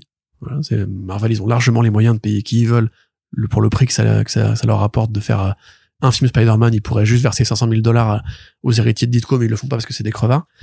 Euh, bah là voilà. Et donc Patrick Ditko, lui, il avait décidé quand même de pas accepter le montant et donc se formulait euh, la perspective d'aller d'avoir un procès, quoi, qui aurait pu faire jurisprudence, qui aurait pu euh, éventuellement remettre en question le fameux dogme du work for hire et tout. Mais évidemment que non, ça n'aura pas lieu. Parce que le monde est mal fait, parce que la banque gagne toujours à la fin, the house always wins. Euh, et donc voilà, a priori, euh, le, le Estate a aussi en fait accepté un chèque. Et Marvel va récupérer, va garder euh, éternellement les droits de Spider-Man et Doctor Strange. Alors on peut trouver que c'est dommage. Après, la Ditko Estate, elle est gérée par des gens qui avaient à cœur, je pense simplement de, enfin que que l'héritage de Ditko soit, protégé- soit, soit, soit protégé. Ditko lui-même hein, était un mec qui, qui était l'un des premiers à être monté au créneau contre Stanley en estimant que les, artistes n'étaient pas assez payés. C'est pour ça qu'il a claqué la porte.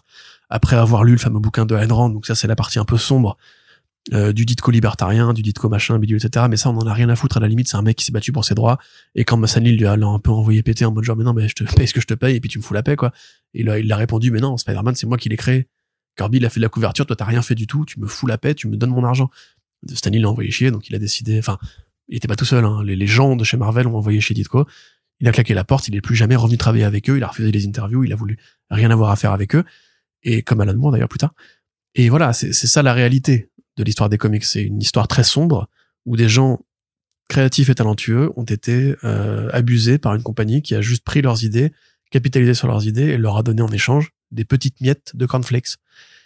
Donc voilà, euh, moi je trouve que c'est extrêmement triste en fait que la justice américaine n'ait même pas l'opportunité de trancher, de dire si effectivement ces procès, enfin ces, ces, ces demandes de restitution de droits sont légitimes ou pas, parce que là ils font des chèques, on peut imaginer que ça fera tache d'huile, que d'autres héritiers ou d'autres grands artistes vont tenter leur chance en échange d'autres chèques de shut up money, mais en fait on n'aura jamais euh, la moindre scission dans le dogme du work for hire, on n'aura jamais une remise en question où on pourra tous collectivement se dire autour d'une table, et en fait, depuis le début, les comics ont été bâtis sur une injustice. Alors qu'il y a eu des évolutions en plus, hein, je veux dire, on se rappelle qu'à partir d'un certain montant de numéros vendus, l'artiste touche effectivement un petit pourcentage des ventes, qui est ridicule mais qui existe. On rappelle que DC paye beaucoup mieux que ce que paye Marvel Studios pour les adaptations, même encore une fois dans l'interview de Tom King, il est le premier à dire que DC paye mieux que Marvel, ce qui est pour moi une surprise. Je pensais que c'était l'inverse. Je pensais que Marvel, justement, qui a plus d'argent, propriété intellectuelle mieux développée au cinéma, en série télé, en figurine, enfin en figurine, non, DC est plus fort en figurine, mais payer mieux euh, ses artistes. Eh ben non, pas du tout, en fait. Et de tout ce qui se dit, justement, depuis l'époque de Paul Levitz, DC a toujours, Warner Bros. a toujours mieux payé les artistes de chez DC. Donc, euh, le fait que ça vienne de Disney, c'est pas une surprise du tout. Et le fait qu'il n'y ait pas du tout d'affaires de procès comme ça, en fait, du côté de DC. On n'a pas entendu parler, par exemple, d'un créateur des années 70 qui voulait récupérer le droit de son personnage. C'est pas arrivé encore. On sait pas ce qui pourrait se passer à ce moment-là, mais a priori, en fait, ce qui se passe, c'est que les royalties sont peut-être mieux foutues euh, de l'autre côté de la barrière. Donc, euh, donc c'est possible déjà de mieux payer les artistes. C'est possible de leur filer plus que 5000 balles quand il y a un film qui est fait. Sauf que Disney a décidé que non, ce serait la norme et c'est tout. Euh, moi, je suis toujours un peu chagriné parce que même si on reste des fans de comics, des passionnés de comics, on sait très bien que c'est un monde qui est injuste, euh, que c'est un monde qui est cruel et qui a été fondé encore une fois sur l'injustice fondamentale de Siegel et Schuster, de Schuster qui doit faire des comics porno pour payer son loyer, de voilà qui sombre dans l'alcoolisme à la fin, etc. Enfin c'est ou de Bob Kane, euh, enfin de pardon, Hollywood aussi. Hein. Hein? Hollywood. ou Hollywood, aussi, hein. voilà, qui avait dit euh, si je devais tout recommencer, je finirais par me trancher les mains pour pas refaire une carrière dans l'industrie des comics. Euh, voilà, et de même Jack Kirby, je veux dire, Jack Kirby, euh, quand il est mort, il était en mode Stanley n'a rien créé, c'est moi qui ai tout fait, et c'est dégueulasse parce que maintenant personne me connaît moi et tout le monde le connaît lui. Donc euh, voilà, c'est, j'aurais aimé justement que la justice s'empare de ce sujet-là. Ça n'aura pas lieu parce qu'on peut pas attaquer un milliardaire euh, en justice comme ça. Euh, c'est un peu triste. Je n'avais pas forcément envie de finir cette actualité sur une note aussi, aussi ténébreuse. Ça tombe bien, hein, il y, a, Et, il y a euh, encore les écrans à aborder. Et lisez Public Domain de Chip Zdarsky, qui évoque ce sujet avec euh, beaucoup plus d'enthousiasme que je ne saurais le faire, parce qu'il a une vision euh, plus positive de la vie que moi. Ouais, et que vision que qu'il développe un petit peu dans l'interview qu'on avait faite et qui est également disponible avec le doublage VF euh, assuré par toi euh, sur nos ondes. Vous cherchez Chips Darsky sur firstprint.fr et vous tombez dessus immédiatement. Corentin, on en a terminé avec les comics. C'était long, on avait beaucoup. Et donc, on va passer du côté des écrans où ce sera un peu plus court, même s'il y a également quelques petits trucs à décortiquer. En premier, en premier lieu, pardon. C'est Euh, trop mignon avec le chat sur le bras comme Ouais, ça. t'as vu ça? C'est magnifique. mais il se met tout le temps comme ça en plus. Donc euh, on a Steve Lightfoot euh, à qui on doit notamment la série The Punisher qui sera le showrunner de la série Spider-Man Noir. Euh, et en parallèle de ça, euh, on, fait un petit blow, mais la série Silk Spider Society dont, vous avez parlé récemment a été remise en production. Ouais. Donc ça avance du côté de ce pôle de projet qui, pour rappel, est supervisé par Amy Pascal, Phil Lord et Chris Miller euh, pour le compte de Sony Picture, Sony Télévision et euh, Prime Video. Donc tout ça, c'est des séries qui sont exclusives à Prime Video. Lightfoot, c'est une bonne nouvelle parce que alors déjà la série Spider-Man Noir avance, c'est plutôt une bonne chose de ce point de vue-là parce que c'est un bon personnage et c'est un Peter Parker. C'est le seul hein, dans la liste des projets qui a été développé pour l'instant, c'est le seul Peter Parker. C'est vrai. Voilà, on pourrait Après, c'est pas le il vrai, pourrait en faire, ouais, il pourrait en faire une, il pourrait faire une version de ce personnage qui ne serait pas un Peter Parker et qui s'appellerait différemment, mais qui serait juste un Spider-Man c'est ça, noir. ce serait intéressant de voir. Et je pense- et je me demande s'ils vont pas le faire. faire un Ben Reilly aux années 30 ou quoi. ou même juste un personnage inédit avec un nom dont on s'en branle, tu vois. Genre, euh, je sais pas, euh, Charles, Arnaud, Arnaud Kikou. Charles Cameron, tu vois, pour Charles regarder Cameron, le, le tu vois, un truc comme ça. Enfin, Arnaud les, dont on se fout, euh, Voilà. Gérald. Non. Euh, donc, effectivement, moi, enfin, en tout cas, ça reste un Spider-Man, en tout cas, et ce sera écrit dans le titre de la série. Donc, déjà, ça, c'est une bonne nouvelle, parce que, enfin, une bonne nouvelle. C'est une nouvelle qui est surprenante parce que, non, après, enfin, on pensait effectivement que euh, l'accord entre Sony et Marvel Studios, en fait, leur interdisait de produire du Spider-Man SPOF en solitaire avec le nom Spider-Man. Un petit peu comme l'accord avec euh, la CW entre DC et CW, où il y avait, ok, d'accord, faites ce que vous voulez, mais pas de Batman. C'est interdit. Vous pouvez mettre Bruce Wayne, vous pouvez mettre euh, Bat Detective, ce que vous voulez, mais pas de Batman en costume en frontal, pas de Joker en costume en frontal, etc. Et c'est toujours intéressant de les voir essayer de contourner le problème. Tu vois, comme avec Jérôme le Joker, qui à la fin était vraiment le Joker, mais juste ils avaient dit, Oh là ouais, mais là pas vraiment, tu vois, parce que il est brûlé à l'acide et il sourit, mais c'est quand même Jérôme, tu vois. Et c'est toujours assez amusant. Euh, Enfin non, c'était même pas Jérôme, c'était son frère, C'est Jérémia. Jérémia le Joker, voilà. Euh, donc là, c'est un peu pareil, tu vois. Ils se disent, ouais, il nous faut un Spider-Man, qu'est-ce qu'on va faire? Euh, Attends, Spider-Man noir, ils nous- ils nous ont laissé faire pour le Spider-Verse en même temps, les années 30. Ça fait série d'époque à la Mad Men, un peu plus avant. On peut faire du pulp, et puis on peut tourner à New York, c'est pas. Enfin, si c'est cher de tourner à New York, mais on peut tourner au Canada et faire genre que c'est New York. Parce que c'est ça qui va se passer. Euh, du coup, ouais, pas mal, ok. Puis on pourrait quand même faire des scènes où ça virevolte. Ah, puis allez. Et donc, bah, Steve Lightfoot, qui a fait quand même effectivement la série Punisher, que c'était une bonne série, enfin, que pas la meilleure série du monde, mais euh, que une, probablement ce qui s'est fait de mieux sur les séries Marvel Télévision avec euh, Daredevil. Euh, et les cinq premiers épisodes de Jessica Jones et les sept premiers de Luke Cage, et rien du tout pour Iron Fist. Euh, donc voilà, c'est plutôt cool. Il a fait du Narcos aussi. Il a fait du American Gods, donc c'est un mec qui sait quand même manier des séries télé qui ont un certain budget, ou une certaine, appétence pour le blockbuster euh, feuilletonnant. Euh, moi, je suis curieux. Enfin, j'aime, j'aime beaucoup le Spider-Man noir, euh, qui est une création de, de Cameron Collie et, euh, et Fabrice Sapolsky et- cher Sapolsky qui a eu l'idée originale de, Et David Hein, ouais. de David de Spider-Man noir. Euh, que il y a deux bonnes séries chez Marvel qui existent. C'est un peu le Spider-Man le plus connu, j'ai l'impression, dans les Elseworlds avec Miles Morales et euh, bah, Spider-Gwen aujourd'hui, euh, mécaniquement. Pour moi, c'est une bonne idée de faire cette série. Parce qu'effectivement, il y a eu une petite période où, tu sais, après Mad Men, tout le monde s'est dit, Eh, faisons des séries d'époque et recon- reconstituons un, un temps disparu avec Masters of Sex, avec Panam et tout. Euh, ça existe encore aujourd'hui, hein, d'ailleurs. Faire du polar, bah oui. au niveau feuilletonnant, c'est logique. Tu fais une série télé, tu faire du polar, tu prends le Spider-Man qui sait faire du polar. Et en même temps, bah c'est un Peter Parker qui peut évoquer justement tout ce qu'évoque la BD, c'est-à-dire l'Amérique euh, pré seconde guerre mondiale avec les nazis, avec euh, le côté The Shadow, le côté euh, pulp, le côté post-colonial aussi, même les vieux mythes de l'horreur qui étaient à la mode à l'époque. Franchement, ben, on n'a qu'une une annonce hein, pour l'instant, un showrunner qui est un bon showrunner de commande, Voilà, ouais. euh, mais on verra bien. hein. Non, non, effectivement. Partons pas euh, des de façon, de façon euh, plus, plus sympathique. Là, tu t'en fi- tu t'en ficheras peut-être un peu plus, mais cocorico quand même, puisque euh, au Games Award, il y a un jeu vidéo Marvel's Blade qui a été Ah, annoncé. c'est super bien. continue, continue, pardon. Merci. Il est choqué. Donc un jeu vidéo euh, Blade qui a été annoncé. Et euh, pourquoi je dis euh, Cocorico? Parce qu'en fait bah, c'est Arkane Lyon euh, qui s'occupera du développement. C'est édité par Bethesda. Alors gros studio hein, qui fait pas mal d'éditions sur plein de trucs. Et moi je trouve que sur leur- leurs jeux principaux les Skyrim et tout ça ou là le, le Sky c'est quoi le dernier le, le truc là? Le truc éclaté qui a l'air trop nul qui est Skyrim dans l'espace et dont tout le monde en a fait un Space pa- Rim. voilà. Hein? Non, non, pas du tout. Non, non, mais euh, Starseed, je crois, euh, qui a, qui voilà, qui a eu droit à toutes les éloges du machin, alors que comme pour, euh, alors que ça allait vraiment, les vidéos de gameplay avaient l'air juste de montrer quelque chose d'hyper plat euh, et assez vide. Mais bon, pardon, euh, je veux pas offenser qui que ce soit qui a aimé ce jeu. Et vous avez tout à fait le droit, même si dans le des trucs de monde ouverte, il y a Elden Ring, hein, désolé, Euh, mais ça n'a rien à voir. Je m'en fous. Voilà. Et je me fais mes propres réponses. Et là, Corentin, il attend parce que lui, il fait, lui, il est là, il fait, de toute façon, moi, les jeux vidéo, je m'en bats les couilles. Non, non, c'est pas vrai. Arkane, euh, j'avais joué à Dishonored. Ouais, Dishonored, donc voilà. Arkane. C'est Bethesda aussi, d'ailleurs. Ouais, tout à fait. Bah, c'est, c'est l'éditeur, ouais. Euh, mais je crois parce que de toute façon, Arkane appartient peut-être à Bethesda maintenant, je sais plus. Je crois qu'il y a un truc comme c'était bien Dishonored. Je crois, et vu que Bethesda était, Bioshock-like. euh, Bethesda a été racheté par Microsoft, et du coup, il y a des gens qui ont peur que ce soit une exclusivité Xbox d'ailleurs. Mais donc, Arkane aussi qui a fait, euh, Xbox ou PC. Hein. Ouais, ouais, mais qui a fait Dishonored et, et Deathloop. Et donc là, ils annoncent un jeu Blade dont l'action se situera à Lyon, euh, à Lyon, à Paris.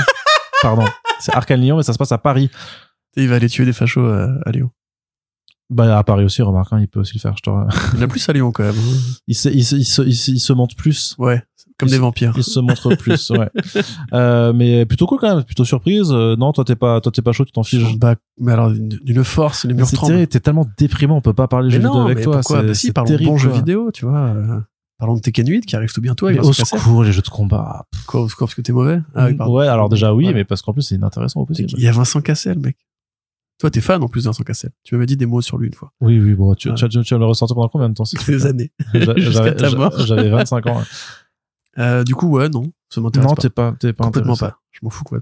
C'est insupportable du coup de. Mais vas-y, parle Pourquoi tu me donnais la parole? Parle-en, toi. Parce que moi je suis chaud parce que t'as une direction artistique qui, qui a l'air plutôt cool. Ça lorne un petit peu du côté du cel shading sans en être complètement. Je trouve que t'as eu- le contexte, enfin le, euh, le le setting, le lieu de l'action est plutôt cool aussi. C'est c'est j'aimerais bien. J'aimerais bien. Alors je sais pas. Du coup je sais pas si ça se prête au jeu en monde ouvert où tu pourrais faire. euh, Parce que euh, vu ses capacités, je pense que tu peux très bien aussi te balader euh, sur les hauts des immeubles haussmanniens de Paris euh, sans problème. Quoi, quand t'es Blade, surtout de nuit. En vrai, Paris la nuit, buter des vampires, je trouve. Enfin, forcément, ça, ça te parle, quoi, nuit. tu vois. Ouais. Ouais, non, mais c'est vrai que le décor parisien, ça peut être cool. C'était la seule raison qui m'avait fait jouer Assassin's Creed Odyssey.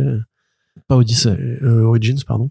Unity, Origins. Unity, New Origins. C'est ce tu, comprends pas. Origins, c'était pour les S'il y avait joué. Assassin's Creed Origins à Paris. Oui, oui, Corentin. Et, et est-ce qu'il est dans la pièce avec nous sur Assassin's Creed Origins à pas de Paris vitesse. hein voilà, faites ça, putain, Ubisoft, bande de. Voilà.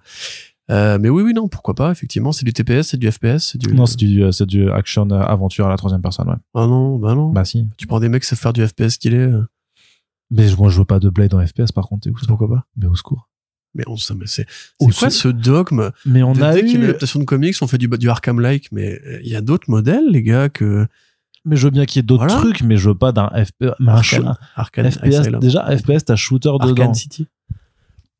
T'as shooter dedans, donc tu vas pas faire un shooter avec Bah si, Il se bat avec des sabres. Et alors? En premier lieu, donc tu fais un truc de où il FPS peut- avec des sabres, bah, Skyrim, euh, c'est un FPS. Oui, c'est- ouais, mais c'est nul. Non, j'ai pas, non, c'est pas pas- nul, Skyrim. Ça va pas ou quoi? Non, j'ai pas dit que c'est que Skyrim c'est nul, j'ai dit que faire de la première personne pour Blade, je trouve que ça n'a pas d'intérêt. Bah voilà, tiens, si tu veux parler de jeux vidéo, moi j'attends The Elder Scrolls euh, après Skyrim.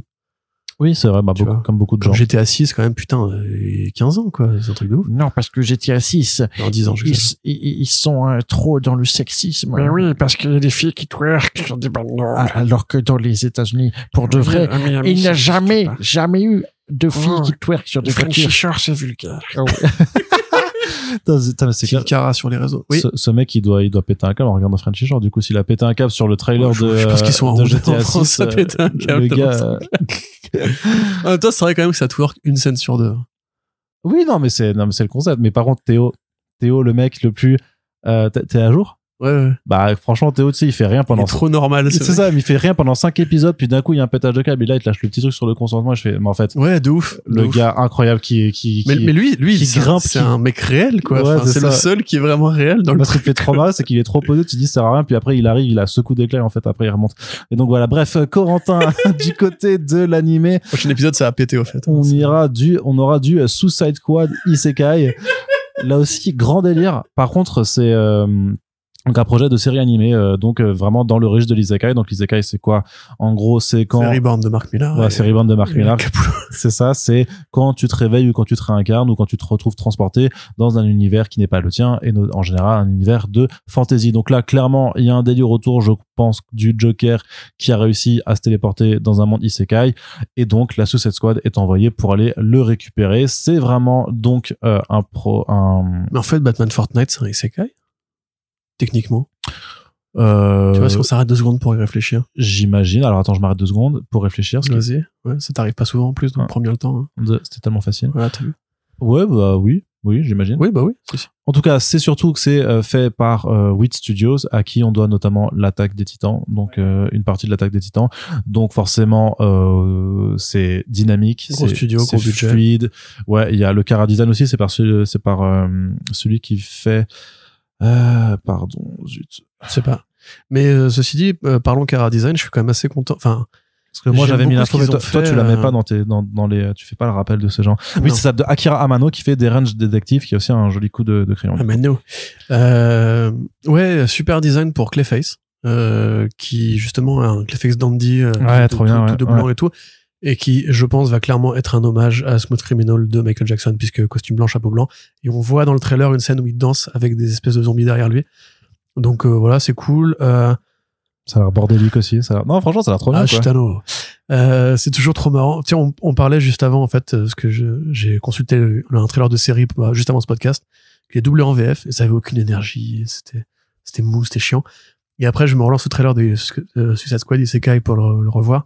Et les doubleurs, ils sont tellement à fond. Mais ça me manque, moi, justement, de me remettre euh, vraiment à mater intensivement des animés japonais comme je le faisais à une époque. Mais le truc, c'est que les doubleurs énergie, français euh, sur les animés, ils pareil, ils y mettent de l'énergie Oui, oui, bah, c'est que c'est que pour le euh, live action, c'est que pour le live action où vraiment les gens ils sont juste C'est curieux, ça. Enfin pour une partie, c'est quand même la, la série de- même pour l'animé euh, enfin même pour l'animation euh, américaine, je veux dire Invincible ou euh, Harley Quinn, c'est vachement bien doublé fait, en VF, tu Bien vois. sûr. Archer aussi, chelou. excellente VF. Euh, avec Catherine Antoine. On se reparlera toujours South Park hein, forcément, tu vois. qu'il avait la VF, la VF qui est meilleure que la VO, monsieur les Bah Simpsons, oui. mec. Les les Simpsons, Simpsons aussi, euh, hein. voilà, il y a pas, attends, voilà. Donc bref, ça, a l'air débile, euh, et pas forcément utile, mais joli. J'adore. Moi par contre, j'adore le style euh, le cara design et tout, je trouve ça excellent.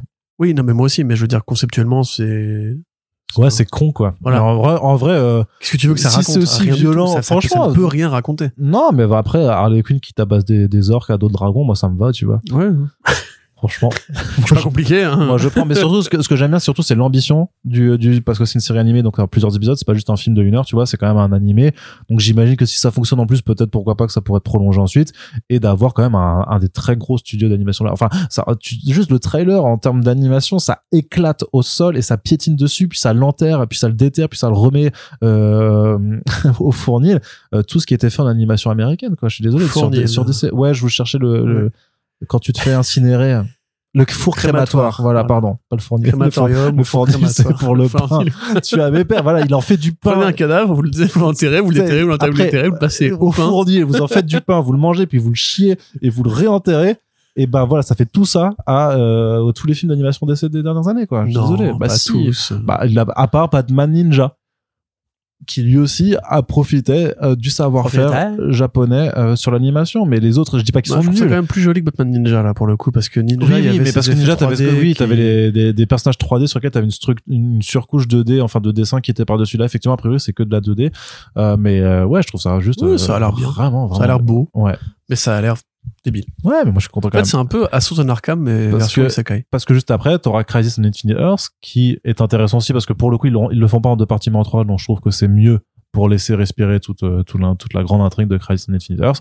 Par contre, oui, ça reste toujours c'est le style statique, quoi. Tu vois, c'est euh, c'est adopté Comment ça a pas l'air bien quand même? depuis euh, adop- adopté depuis euh, Superman euh, Man of en, mais en Tomorrow, plus tu c'est vois. c'est la, euh, c'est la crisis de leurs univers de dessins animés. c'est ça, ouais, ouais, ouais, un peu. Moi franchement je commence à me poser la question de est-ce que c'est pas juste la fin des haricots quoi? Est-ce que vraiment ils vont pas arrêter? Parce que ça a tenu quand même super super longtemps hein, ces animés euh, d'essai mais enfin toutes les bonnes choses ont une fin déjà il y a, rien qui est éternel.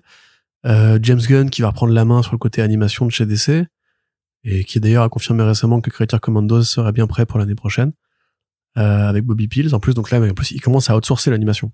C'est plus juste WB qui fait tout Euh, moi, je, enfin, Crisis en trois parties et Watchmen, ça sent un peu quand même, euh, ça sent genre on, on finit de faire ça parce qu'il faut quand même le faire et que ce serait un beau baroud d'honneur. Bah ah oui, et en même temps, vu que après ils veulent développer aussi, euh, bah il y a Creature Commandos et qu'ils veulent développer aussi le dessus de James Gunn en animation. C'est ce que je viens de dire. Euh, Pardon. ouais, pardon. m'écoutez pas. pas Non non, je. grave. ok. C'est exactement ce que je viens de dire. Ouais.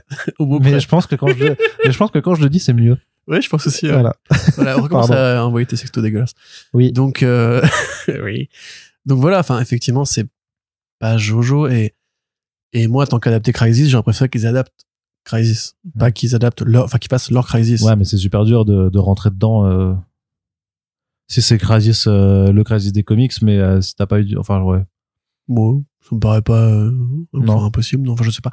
Mais euh, surtout, voilà, c'est comme quand la CW avait fait Crisis, ils avaient pas fait Crisis, ils avaient fait Crisis, des séries. Oui, bah Ah non, évidemment. mais Crisis, ça a intérêt à être adapté en Avec. Kim un Stephen, chef-d'œuvre de Steven Amell qui reprenait le rôle des sais Ouais. Euh, oui, oui, oui. Ouais, non, mais ça, on va pas en parler. Mais du coup, non. Ah, c'est euh. Viens, on fait un podcast sur Stephen Amell en En moniteur. vrai, moi, par contre, j'ai plein de trucs à dire. Il, est- il est pour beaucoup dans mon couple, euh, Amell. on veut pas savoir, on veut pas, on veut pas euh, savoir vos, euh, Arrow avec ma chérie au second degré à l'époque, on s'est mis ensemble. Ils se faisaient des roleplays de Arrow et, Felicity, je suis sûr. Non, non, tu rigoles, Canary, attends. Felicity, Felicity Smoke, je supporte pas ce personnage. Je crois que j'ai commencé à, à, à me désengager d'Arrow quand ils se sont mis ensemble. Je veux pas savoir, en fait. Mais euh, non, mais voilà, en fait, pourquoi ne pas. Moi, c'est ça qui me refroidit. Pourquoi ne pas vraiment adapter Crisis on Infinite Earth de Marvel Wolfman et George Perez Pourquoi prendre des réalités qu'ils ont fait dans leurs univers des dessins animés Je veux pas être méchant, hein, mais T'es un peu méchant. qui, qui voulait ça? Enfin, je veux dire, est-ce qu'il y a vraiment des gens qui attendaient genre le crossover entre euh, Justice Society, World War on, War on Earth 2 et euh, non mais arrête, tu t'en fous complètement Arnaud. Non, Vous mais avez même pas regardé les les, récents les gens, les gens qui ont regardé, bah, ils- du coup, ils l'attendaient. Mais pas du tout. N'importe quoi. Ah. À la limite, dans ce cas-là, s'ils font ça, ils ramènent aussi le DCAU la première version par mais possible. ça se trouve, ils vont le faire, espèce de Ouais, niquedouille. Peut-être, peut-être. Ça se trouve, ils vont, pas ramener, sûr. ils vont ramener tout. Ah, imagine, ils font leur propre Spider, enfin le, le propre Spider-Verse, mais en, en trois films comme ça. Et dans le dans la ah, en cliffhanger, discuter. en cliffhanger du premier film, ouais, t'as les autres univers, t'as le DCU qui arrive avec les thèmes de Danny Elfman, mes couilles, et t'as les autres et tout, et puis Comment t'as même et puis t'as même The, euh, le le Beware the Batman qui arrive et tout le monde se fait ah t'es trop moche toi et tout il se moque de lui Voilà, et tout. là, on peut tu discuter. vois et là et, et d'un coup Mais j'ai un peu peur que ce soit vraiment juste cette esthétique-là qui n'est pas désagréable au demeurant, mais qui est statique et qu'on connaît un peu par cœur. Et puis. Tellement de blagues à faire. Non, j'avoue, moi, en plus, j'ai pas l'énergie pour trois films de une heure euh, avec ce, ce style-là. Non, ouin ouin ouin non, en plus, c'est comme parce que j'étais, j'étais vachement enthousiaste au début sur le côté en mode genre, ah, les mecs, ils, ils lâchent tout ce qui restait à lâcher, ils font, bon, Watchmen, on verra bien, mais ils font Watchmen et Crisis, ça sent un petit Watchmen, peu justement le feu d'artifice final et tout. Et là, honnêtement, le premier trailer, bah, c'est comme d'habitude, il n'y a pas plus de moyens qui ont été alloués. Si c'est vraiment genre la fin de leur univers, bah, sortez-vous un peu, tu vois, le, les doigts les doigts et le chéquier, surtout, faites un truc qui ait plus de, de gueule, plus de peps et tout. les doigts pour signer le chèque Du coup, en fait, non, moi, je vais rester sur, euh, sur Catwoman, euh, façon, euh, façon cat size, là, qui était sympa. ouais Et le Batman euh, façon Mortal Kombat, qui était sympa avec Shang-Chi. Euh, putain, n'importe quoi. Avec euh, Richard Dragon. Euh, ils sont inspirés les deux par Bruce Lee, hein. Euh, racisme là trop là Corentin? Ils sont inspirés par c'est Bruce des Lee. les deux. personnages esthétiques donc on s'en fout Ils sont inspirés par Bruce Lee, tous les deux. Tu n'as aucune culture comics. hein, il a trop les nerfs. Hein et après, ça essaie de faire des procès d'intention là. Hein voilà. Donc, on passe maintenant. euh, je sens que ce podcast se dissipe, donc on va, on va passer. À, alors aussi, il y avait le trailer de The Boys saison 4. Bon, Bon, ça a l'air bien. voilà. Euh, on en reparlera, mais de toute façon, on, on parle déjà. Voilà, c'est cool de voir Jeffrey Morgan. L'orientation très très politique euh, avec la campagne électorale de Homelander, elle est confirmée. C'est en plus dans une année où il y aura des réelles élections aux États-Unis, donc il y aura forcément, enfin ça, il y aura un impact Il y aura- culturel. Il y aura un, effet angoissant à chaque épisode. Ouais, c'est ça, je pense, et, et je pense qu'on est quand même parti pour avoir une grande saison, en tout cas, je l'espère. Euh, par contre, c'est aussi, c'est, c'est aussi la question de, en fonction de comment ça se passe, qu'est-ce, est-ce que vraiment il y, y aurait une raison d'aller après Je sais pas. Enfin, sauf si effectivement, sauf si euh, Homelander arrive au pouvoir et que ça devient vraiment un truc de contre, euh, de mouvement d'opposition, en fait, tu vois. S'ils ils arrivent pas à... Tu veux que je te spoil la fin des comics The Boys? Non, parce que je voudrais bien la terminer euh, et avant que ça arrive en Marvel Pocket, du coup. J'ai j'aurai un truc à dire du coup là-dessus. mais- Ouais, mais on en reparlera plus tard, ça, parce qu'on a le temps. On n'est pas pressé. Et donc, du côté euh, du cinéma, Euh, Sean Gunn, euh, bénéficiaire du népotisme à Hollywood, puisque une fois de plus, son frérot le recrute pour jouer dans un film. Donc, euh, Sean Gunn sera Maxwell, Maxwell Lord pour le DCU, à commencer donc dans euh, Superman Legacy. C'est ça, donc Maxwell Lord, euh, on connaît, c'est l'espèce de version un peu... C'est le personnage joué par Pedro Pascal dans Wonder Woman 1984. euh, qui jouait d'ailleurs une allégorie trumpiste extrêmement évidente de la coupe de cheveux au mimique au côté businessman des années 80 un peu un peu roublard. Revoyez ce film à l'aune justement de vous dire eh et c'est en fait si c'était une critique du consumérisme dans les années 80, ça le rend pas meilleur, ça le rend juste plus nul, mais il a essayé un truc et ça c'est beau. Euh, donc effectivement Pedro Pascal qui sera Mister Fantastic avait déjà fait un film de, de super-héros avant. Peut-être même un autre d'ailleurs, je suis en train de me dire ah non, c'est Kingsman 2 qu'il avait fait aussi. Tu te souviens de ça? Kingsman 2 où il jouait Tequila, je crois qu'il s'appelait. Tequila. Tequila. Euh, donc oui, voilà, ce personnage-là qui était déjà apparu et dans une version qui n'avait pas grand-chose à voir avec le vrai Maxwell Lord, qui est donc une sorte de version un peu euh, un peu soso pesto de, de, de Lex Luthor en fait, sauf qu'il a vraiment des pouvoirs lui.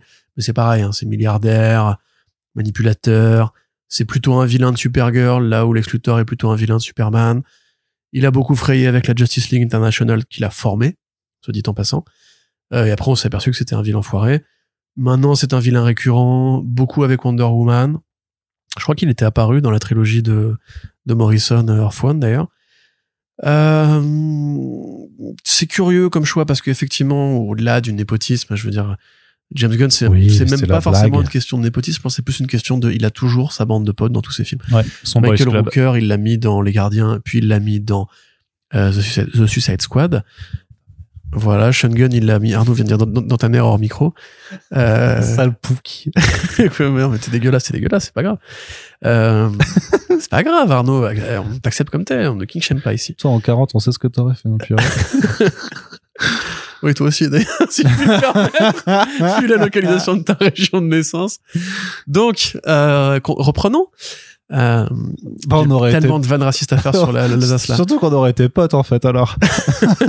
Clairement. Donc, reprenons Arnaud, avant de partir dans des blagues qu'on ne m'a pas assumées ensuite.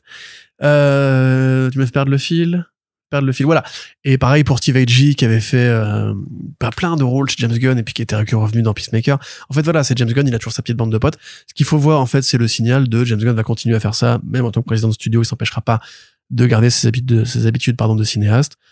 Et si on peut appliquer ça après à l'écriture, on pourrait se dire que le film Superman Legacy sera moins polish que ce qu'on pourrait euh, craindre, maintenant qu'il a un univers à lancer, etc., etc ainsi que euh, a priori pas d'autres personnages de The Authority à part Engineer dans le film parce que voilà le James Gunn a répondu à un mec qui lui demandait Eh, alors ça va être qui euh, pour The Authority? Et en fait malgré ce qu'avait dit le Hollywood Reporter il y aura a priori que Engineer dans le film et peut-être à la limite une présence un peu plus lointaine Mm.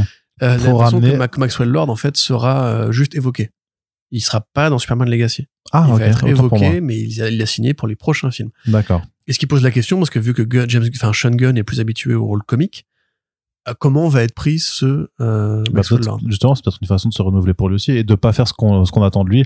Et notamment pour ceux qui l'ont déjà vu dans les Marvel Studios, de justement de pas avoir une redite Tout de ce qu'il a fait chez Marvel Studios. Tout à fait. Et euh, et euh, pardon, il a aussi confirmé que Nicolas Hoult était bien Lex Luthor. Et Voilà. qui sera chauve. Witness sur les routes du Valhalla. C'est ça. Ensuite, du côté ciné également, euh, Scott, euh, non pas Scott Snyder, euh, Zack Snyder, l'autre Snyder du coup, euh, qui a récupéré les droits d'un projet Blood and Ashes, envisagé à l'époque comme une comme une autre suite de 300. Euh, donc parce que Franck, putain mais Franck, non Zack. Zack a adapté donc le 300 de Frank Miller au cinéma, très bon, enfin moi je trouve très bon film en tout cas, Ouais, tout à fait. et euh, très bonne porte d'entrée Toujours l'un de ses meilleurs avec Watchmen. ouais, euh, très bonne porte d'entrée aussi vers les comics de façon générale pour le coup. Absolument. Euh, et donc qu'est-ce que c'est ce Qu'est-ce que c'est Blood and Ashes? Blood and Ashes, euh, Du sang et des cendres. c'est ça. Euh, alors c'est en fait effectivement ce qui aurait pu être ou ce qui aurait dû être le deuxième ou le troisième film 300. Donc pour rappel, Frank, Zack Snyder, pardon, Tu vois, tu ça te le fais aussi. Hein. qui rentre dans la carrière euh, au début des années 2000, qui va faire le film Army of the Dead avec James Gunn. À l'époque, était un remake de l'Armée des Morts en version plus loufoque, plus rentre dedans et tout. Euh, ensuite, signe pour le film 300. À l'époque où en fait Sin C'est un City est remake de sorti. zombies, je crois plutôt. Mais...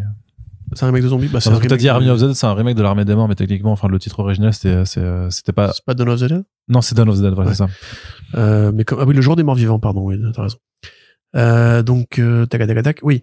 Donc à l'époque, en fait, Frank Miller a déjà adapté euh, avec Robert Rodriguez le film, enfin le, le comic Sin City pour faire le film Sin City qui a été rentable, qui a généré de l'argent sur au cinéma et sur le marché de la vidéo. Et à ce moment-là, en fait, la caméra numérique commence à se, à se répandre à Hollywood, parce qu'on est encore à l'époque du tournage en argentique. Hein. Il n'y a pas de projecteur numérique, il y a, ça commence très gentiment à arriver dans des résolutions ridicules. Et euh, bah, Snyder va être un petit peu un des grands révolutionnaires de ce point de vue-là. Quoi? Pardon, c'est euh, avec avec James Gunn, c'est pas Army, Army, c'est son dernier sur Netflix, c'est Dawn of the Dead. Ah bah voilà, voilà. Du coup, Dawn of the Dead, Il effectivement. complètement pas. Pardon, donc il a fait le film donc bien le, le remake Ici, de- pour capitaliser un peu sur le côté, on peut prendre des romans graphiques très esthétiques et avec les effets numériques et la mode des fonds verts qui commence à arriver à Hollywood, faire des œuvres qui vont mêler un peu plusieurs esthétiques. Et effectivement, le film 300 est un film qui est ce qui se rapproche le plus avec Sin City de la définition du comic book movie au sens essentialiste du terme, parce que euh, il mélange en fait vraiment du dessin, des aplats, aucune, enfin un travail sur la perspective qui est fait par effet numérique et une adaptation en case par case du roman graphique en question, dans lequel lui va rajouter son Snyder bullshit habituel. Voilà, si vous avez lu 300, vous savez par exemple que le mec qui a juste des, des- épées à la place des bras et qui sert d'exécuteur des hautes œuvres à Xerxes n'existe pas, que Xerxes fait une taille normale dans le comics 300, que euh, la scène de, de galipette entre le roi et la reine est beaucoup plus courte. Je crois qu'il y a même pas tout le truc avec l'acteur qui euh, Merde, Luke Evans. C'est ça, Luke Evans qui joue le, vilain comploteur. euh, le mec qui joue le prince Charles actuellement là dans la série The Crown, qui joue un des sénateurs qui est opposé à ce que Léonidas parte en guerre, et tout l'arc avec la reine, qui d'ailleurs joué par la reine Cersei, euh, veut essayer de militer auprès des sénateurs pour qu'ils filent le pognon pour entrer en guerre. Cette side story n'existe pas dans 300, la scène de viol n'existe pas dans 300. Tout ça, c'est du Snyder bullshit. Ça n'empêche pas le film d'être génial. Il y a pas de souci. C'est une œuvre qui prend du côté des deux créateurs. Et on voit bien l'importance qu'a eu 300 en fait, et pour le cinéma numérique, et pour l'impact qu'il a eu. Je veux dire, euh, Vici Sparta, euh, c'est un, film qui a vraiment redynamité la mode des péplums justement parce que il y avait Gladiator qui avait lancé, enfin relancé la mode, et grâce à Gladiator, on a pu avoir 3 par exemple de euh, Wolfgang- Peterson, et grâce à 300, on a pu avoir la série Spartacus. C'est vrai, trop bien. Voilà. Et aussi, merci, euh, merci 300. aussi le film Centurion, enfin, Centurion, oui, ça compte aussi Centurion. Immortel avec Henry Cavill, les films Hercule à la con avec euh, avec Dwayne Johnson et l'autre mec là, Euh, et le film Le choc des Titans. Voilà, merci de Louis Leterrier quand même, Un souvenir.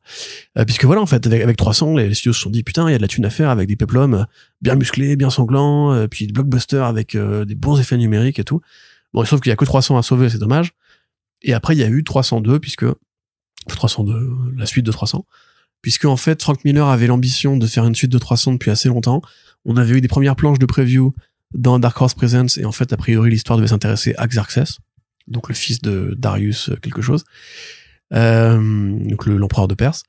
Euh, en fait ce projet-là a été mis très longtemps sous les ténoirs. Une partie du script qui avait été écrit par Frank Miller a été utilisée pour faire le film 300 La chute d'un empire, qui va qui s'intéressait plutôt à la bataille en fait de Marathon euh, c'est-à-dire le combat entre les, les Athéniens et, euh, et les Perses euh, sur mer et pas sur terre. Et c'était nul. Euh, c'était c'était pas beau, c'était inintéressant. Ce que je pense que tout le monde a juste retenu en fait le plan de Eva Green plus que le film en lui-même, n'est-ce pas Arnaud?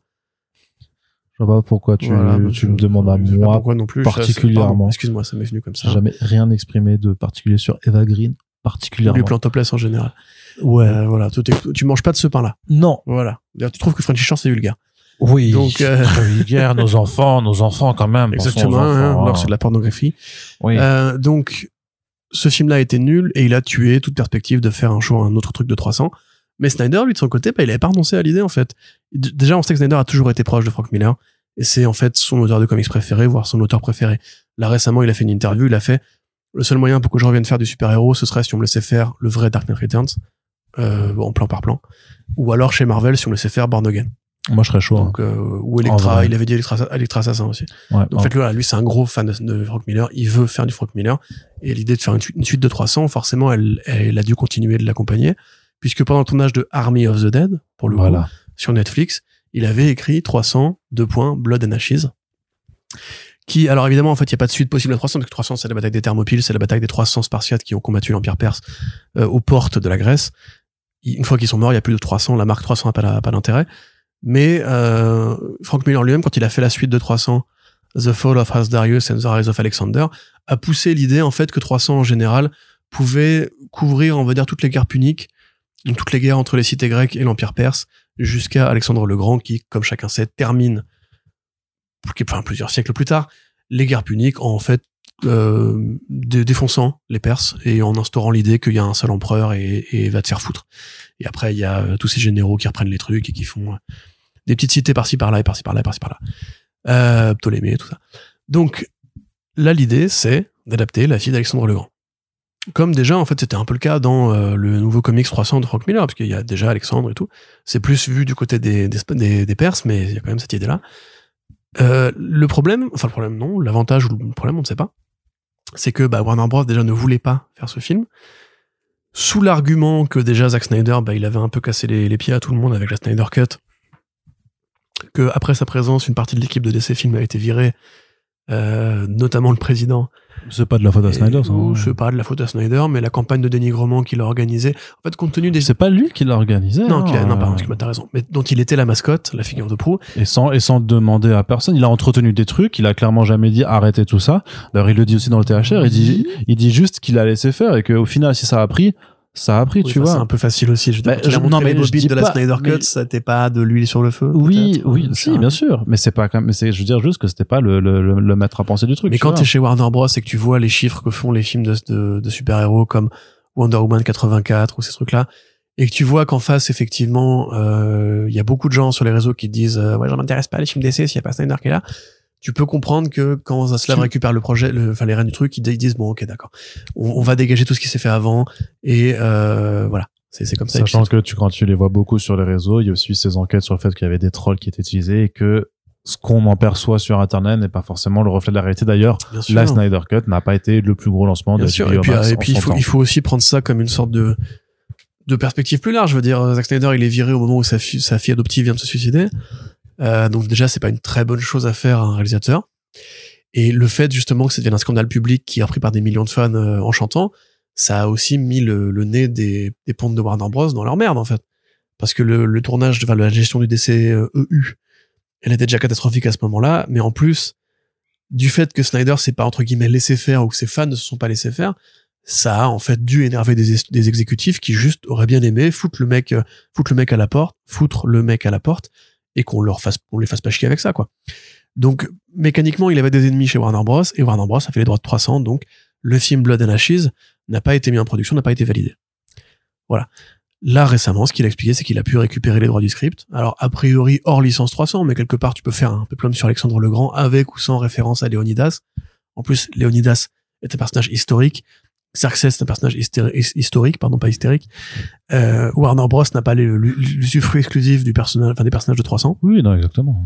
Donc il fait bien ce qu'il veut à bout d'un moment et encore une fois si Warner Bros se prenait l'envie de lui faire un procès par rapport à ça enfin ce serait la pire chose à Ils faire ont au niveau vraiment d'autres chats à hein, fouetter. euh, ouais, ils ont vraiment, vraiment.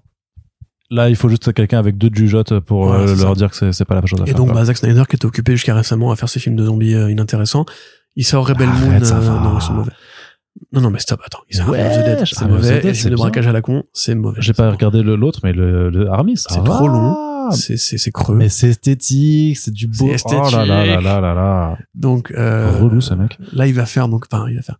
S'il le veut, il peut faire le film 303. Maintenant, je crois que Zack Snyder est actuellement exclusif à Netflix. Donc, truc il ça. faudrait que Netflix euh, veuille bien lâcher les ronds. Si Rebel Moon ça Euh, marche, franchement, ça peut se faire. hein. Mais il y a aussi Après, il veut développer problème, beaucoup cet univers, bon. C'est que déjà, d'une part, Snyder, maintenant, depuis qu'il a goûté au plaisir de la Snyder Cut, il fait des films qui sont trop longs parce que plus personne n'ose lui dire coupe, coupe un truc, s'il te plaît, Coco, de peur que les fans euh, viennent monter au créneau. Et que bah, il a plus l'habitude de prendre parce que quand chez Netflix, c'est c'est ce qui se passe. Netflix ne donne pas de directive de production. Il livre un chèque. Netflix. Et après, il, il, il contrôle un petit peu. Alors là, ils ont ils ont annulé le projet d'Adam McKay récemment, mais ils font juste que, que ça, filer un chèque et recevoir un produit. Or, ce film Blood and Ashes, euh, a priori, il est très cul. C'est-à-dire qu'en fait, c'est l'histoire homo-érotique de euh, Alexandre le Grand et son général Héphaestion, euh, qui, bah, voilà, en fait, selon la légende, avait une rumeur, euh, enfin, avait une romance, euh, une liaison amoureuse avec son, avec son empereur. Moi, je veux tellement voir ce film juste pour, pour voir, du coup, les Oui, on a en déjà vu ouais, faire, les, euh, les premières réactions qui disaient ouais, Zack, Snyder, est woke. Zack Snyder, il est, il est pas comme nous, euh, homophobe euh, et qui veut pas la mort de tous ces gens-là. Vous êtes sérieux et tout. En fait, Zack Snyder, c'est un démocrate hein, depuis le début, mais c'est pas grave. Après, il aime Euh, bien les armes à feu quand même, tu vois. Mais Oui, bien sûr, mais on rappelle encore une fois qu'il y a plus de personnages de, de- de- issus de la minorité, euh, enfin des minorités visibles dans la Snyder Cut que dans le Justice League de Joss Whedon, hein, qui pourtant lui se faisait passer pour un, un bon soldat du progressisme et tout. Donc euh, C'est vrai, c'est Voilà. vrai. Et donc effectivement, euh, ce projet-là, il explique que ce serait peut-être compliqué à monter parce que c'est une romance qui est très violente. Enfin, c'est non, c'est un film qui est très violent, très graphique et avec énormément de scènes homoérotiques. Donc moi, je serais pareil ravi de que tous les Snyderiens qui tirent plutôt du côté républicain de la Force ou homophobe de la Force euh, réalisent qu'en fait leur leur faux prophète euh, était depuis le début un wokiste convaincu, puisque en parallèle de ça, Zack Snyder, il voulait aussi faire un- un- une série sur Black Kiss, adapter des comics de War Check-In qui sont très sulfureux, qui sont pas du tout progressistes. hein, pour le coup, c'est plus l'équivalent de Cruising, le film de euh, le film de Friedkin, euh, mais en version comics, dans le sens où c'est une une prostituée trans qui euh, veut récupérer une cassette porno dans les, les caves secrètes du Vatican. BD qui est effectivement extrêmement compliqué à manœuvrer. Alors déjà, tu te demandes pourquoi Zack Snyder d'un seul coup a envie de parler de cul. Euh, c'est pas un truc qu'il a beaucoup titillé jusqu'ici. Mais en plus, coup sur coup, le mec veut monter un projet avec deux héros gays et un projet avec une héroïne trans. Donc, moi, je serais ravi si Zack Snyder effectivement prenait cette voie dans sa carrière. Euh, je serais ravi aussi parce que j'adore, le premier film 300. Euh, je pense que c'est ce que Snyder a fait de mieux avec Watchmen. Je, enfin, il est bon en casse par casse. Si, ça- si en plus ça pouvait un peu redorer le blason de 300 qui a été écorné par le deuxième film et par le comics de Frank Miller, hein, c'est- vraiment, vraiment, lisez-le. Lisez-le pour voir à quel point Frank Miller a perdu de son coup de crayon. Parce que les scènes qui sont en silhouette, pas de souci. Mais les effets de bijoux, les scènes qui sont en plan pied, c'est vraiment un peu triste à voir Mm. quand on, quand on connaît le niveau du gars. Enfin, quand, en tout cas, qu'il avait avant. 300 d'ailleurs qui est ressorti euh, dans sa version comics, euh, enfin au format comics chez Huggin et Munin et qui ressort en, en grand format euh, à l'italienne au début de l'année là qui arrive euh, dans, dans cette édition limitée. Et on va terminer, Corentin, avec le euh, trailer, euh, le dernier trailer d'Aquaman et le Royaume perdu qui réussit l'exploit. Et pourtant, il y en a d'autres qui l'ont fait, tu vois, c'est pas une première, mais je trouve que là, c'est vraiment pousser le concept euh, jusqu'au bout de du trailer qui raconte tout le film et en plus de façon chronologique. C'est-à-dire qu'il n'y a même pas besoin de prendre les bouts et de reconstruire l'histoire dans sa tête. Le film te montre scène par scène, point par point. C'est des petits extraits de chaque scène à chaque fois, te dire vraiment qu'est-ce qui va se passer. Et je trouve ça absolument fabuleux, euh, puisque effectivement les projections ne sont pas bonnes, puisque l'année n'est pas bonne pour les films de super-héros, puisque de toute façon les DCEU euh, tel qu'on l'appelait, de toute façon c'est terminé. Donc en fait les gens euh, commencent à juste euh, ne plus en avoir un à faire. Et honnêtement, est-ce que Aquaman 2 euh, ne va pas euh, faire encore pire que euh, The Marvels, qui était déjà un all low pour l'ensemble du, du monde du, cinéma de super-héros? Est-ce qu'on va pas avoir une dégringolade complètement hallucinée entre le premier film qui avait fait un milliard de dollars et sa suite qui arrive donc beaucoup trop tard, hein, cinq ans après? Je suis assez, mais par contre, je suis vraiment fasciné aussi du fait que, enfin voilà, hein, pour un, pour un, pour rien de vous cacher, bah forcément, on est en, en contact avec les, les branches françaises des studios pour les, les fameuses projections presse. Et comme Blue Beetle vous avait dit hein, dans le podcast qu'on n'y en avait pas eu, et ben là, euh, à une semaine de la sortie, littéralement, et ben euh, aucune nouvelle d'une projection presse non plus euh, de ce côté-là. C'est-à-dire que euh, les, les- vu que les directives sont, viennent de la branche américaine, c'est-à-dire que même Warner de ce côté-là se dit à l'international à quoi ça sert de montrer le film aux médias, ce qui forcément euh, est un mouvement euh, perdant-perdant puisque bah, si les médias n'en parlent pas, même si c'est pour en dire du mal, euh, bah, c'est juste que le film est encore moins visible et donc fera encore moins d'entrées. Bah, c'est ça, voilà. Mais t'as vu ce trailer quand même, c'est incroyable. Et ah, aussi, et double exploit, ils avaient une demi seconde de Mera. Cette fois-ci, c'est bon, ils s'en fait- ils s'en battent les couilles. Le personnage est absent du film, hein, clairement.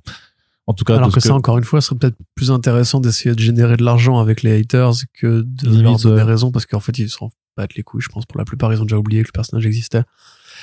Et en plus, ça a pas l'air très beau, quoi. C'est ça qui m'énerve. Ouais, comparé au premier, ouais. Le premier était déjà, euh, il avait déjà pas mal de scènes où, où tu te disais, ouais. Mais ça, quelque part, ça, ça a accentué le côté nanar. Mais, euh, Ouais, ça- Ouais, là, là, il y a vraiment des scènes où il est sur son trône et tout, ça pique les yeux, quoi. Enfin, c'est, c'est vraiment pas joli. En plus, c'est déjà compliqué, si tu veux, de rendre crédible un monde sous-marin. Parce que mécaniquement, bah, c'est pas. mais il avait réussi fréquent, hein. quand même. C'était au moins une des réussites c'est du, du premier, c'est que. Tu l'as revu récemment, le premier? Non, mais je le reverrai jamais. Les scènes où ils sont à cheval, entre guillemets, Enfin, si, j'ai- sur leur requin, il y a l'effet flou qu'ils font pour. euh, J'ai re- revu la fin euh, quand on était au Mexique du coup. à ce moment ils le passaient sur HBO, euh, je sais pas quoi. Ils ont plein de chaînes HBO là-bas, tu vois. Et euh, une fois ils passaient la fin, on l'avait regardé juste, juste comme ça quoi. Et euh, ouais, c'était c'était quand même pas bon quoi. Franchement, Oui, même la bataille, même les bon. gros monstres. C'était la euh, nullité du film qui, la faisait, euh, qui le rendait sympathique. Alors que Bref. là, effectivement, bah, la stratégie de promo, je la trouve en fait ratée euh, au global. Il y en a même pas. Hein. Après c'était compliqué parce que que pendant. ça, en fait, parce que- a pas de stratégie. Mais parce que pendant. voilà le film. Ouais, mais parce que pendant aussi un certain temps, vu qu'il y avait les grèves et tout ça, ils ont pas pu euh, attaquer beaucoup dessus. Là, ils y vont. euh, Enfin, pardon, mais deux semaines avant. le, le département marketing, ils sont, ils étaient pas en grève. Hein. Bah oui, mais pour faire la promo, c'est quand même compliqué si t'as pas. Après, j'ai vu passer des trucs sur TikTok, je sais pas quoi, avec euh, Patrick Wilson et ils font de l'event sur place. Hein. Ils ont déjà fait des events il y a déjà des gens qui l'ont vu techniquement, je pense, parce qu'ils ont déjà fait des projections spéciales et en ramenant les acteurs qui font du coup des petits des petits trucs rigolos sur TikTok et tout ça, quoi. Ah, mais euh, ouais, j'ai vraiment l'impression Oui, que j'ai vu, ouais, où, il, est- où il danse avec Ouais, sa c'est- rose rigolo, tu vois, c'est du mais- rose maintenant, c'est c'est nouveau, son nouveau trademark. c'est comme Godzilla. Euh, et effectivement, Patrick Wilson qui se met à, à yassifier le, le, le twerk. Euh, pour moi, voilà, ça c'est un bon exemple justement de ce qu'il faudrait faire. À, à l'aune du présent, et particulièrement quand tu veux cibler euh, les jeunes générations, euh, ça ne suffit plus de juste faire euh, trailer, poster, featurette, trailer, poster, fin. Tout le monde s'en fout. Enfin, je veux dire, ça ça n'a pas marché pour The Marvel, ça n'a pas marché pour The Flash. Il faut trouver de nouvelles façons de communiquer. c'est ce que peut nous enseigner justement le la situation Barbenheimer. Alors, euh, tout ce qu'elle a de plus plus énervant, hein, parce que Enfin, on a compris, stop, les deux films se ressemblent pas. Il y en a un qui est léger, rigolo, l'autre qui est très, très sérieux et sombre. Oh mon dieu, mon dieu, ils sortent à la même date, c'est sûr, il faut les opposer. Euh, c'est- ridicule, et en l'occurrence, c'est quand même assez dingue. Et ça résume bien l'état du cinéma actuel, qu'on en soit réduit à trouver qu'il y a une sorte de rivalité entre deux propositions qui n'ont absolument rien à voir, voire même qui ont des points de comparaison, parce qu'il reste, ça reste deux films très hollywoodiens avec euh, des, des trajectoires, euh, trajectoires de personnages qui sont assez logiques, quoi. Euh, mais, mais rien que ça, justement, le succès de cette espèce de campagne, qui est plus ou moins accidentel d'ailleurs, parce que je suis pas persuadé que ça aurait impacté le film Barbie de sortir euh, indépendamment de Oppenheimer et inversement. Euh, ça, en tout cas, ça nous, ça nous dit des choses sur comment est-ce qu'il faut communiquer aujourd'hui. Euh, là, Nathan Fielder qui fait sa série, euh, euh, comment elle s'appelle? Peu importe, tapez Nathan Fielder Series 2023 sur Google et vous verrez de quoi je parle, avec Emma Stone.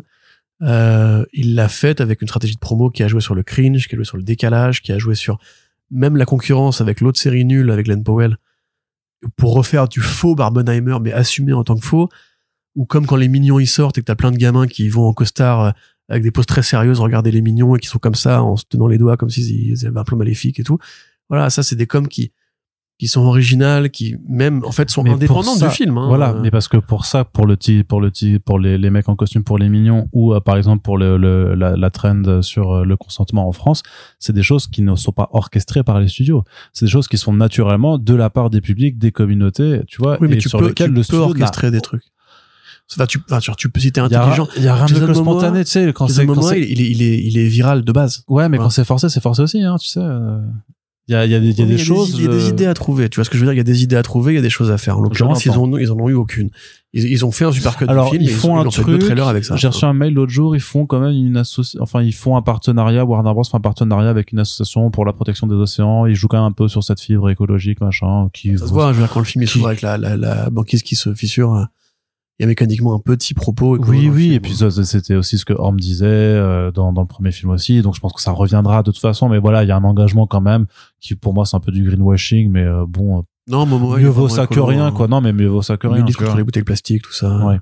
À son niveau, voilà, j'en sais pas le commandant Cousteau, mais Pas mal cette vidéo d'ailleurs où il se bat dans un supermarché contre le rayon euh, bouteille. de Ah, voilà, ça, ça aurait été intéressant. Il se bat contre des bouteilles. Mais plastiques. regarde, regarde, euh, Ta- Taika Waititi quand il avait fait le documentaire avec Thor, euh, Team, Ouais. Team Matt derrière, etc. Ça, tu peux carrément le faire avec Momoa. Ou de Momoa, justement, il dit, ouais, je suis là, je vais sauver le monde, je suis Aquaman et j'aime euh, pas la pollution. Il va dans un, dans un Walmart et il pète la gueule à des bouteilles en plastique, tu vois. Et après, il prend l'eau, il fait, allez, on va ramener à la maison, tu sais, genre dans, dans une bassine.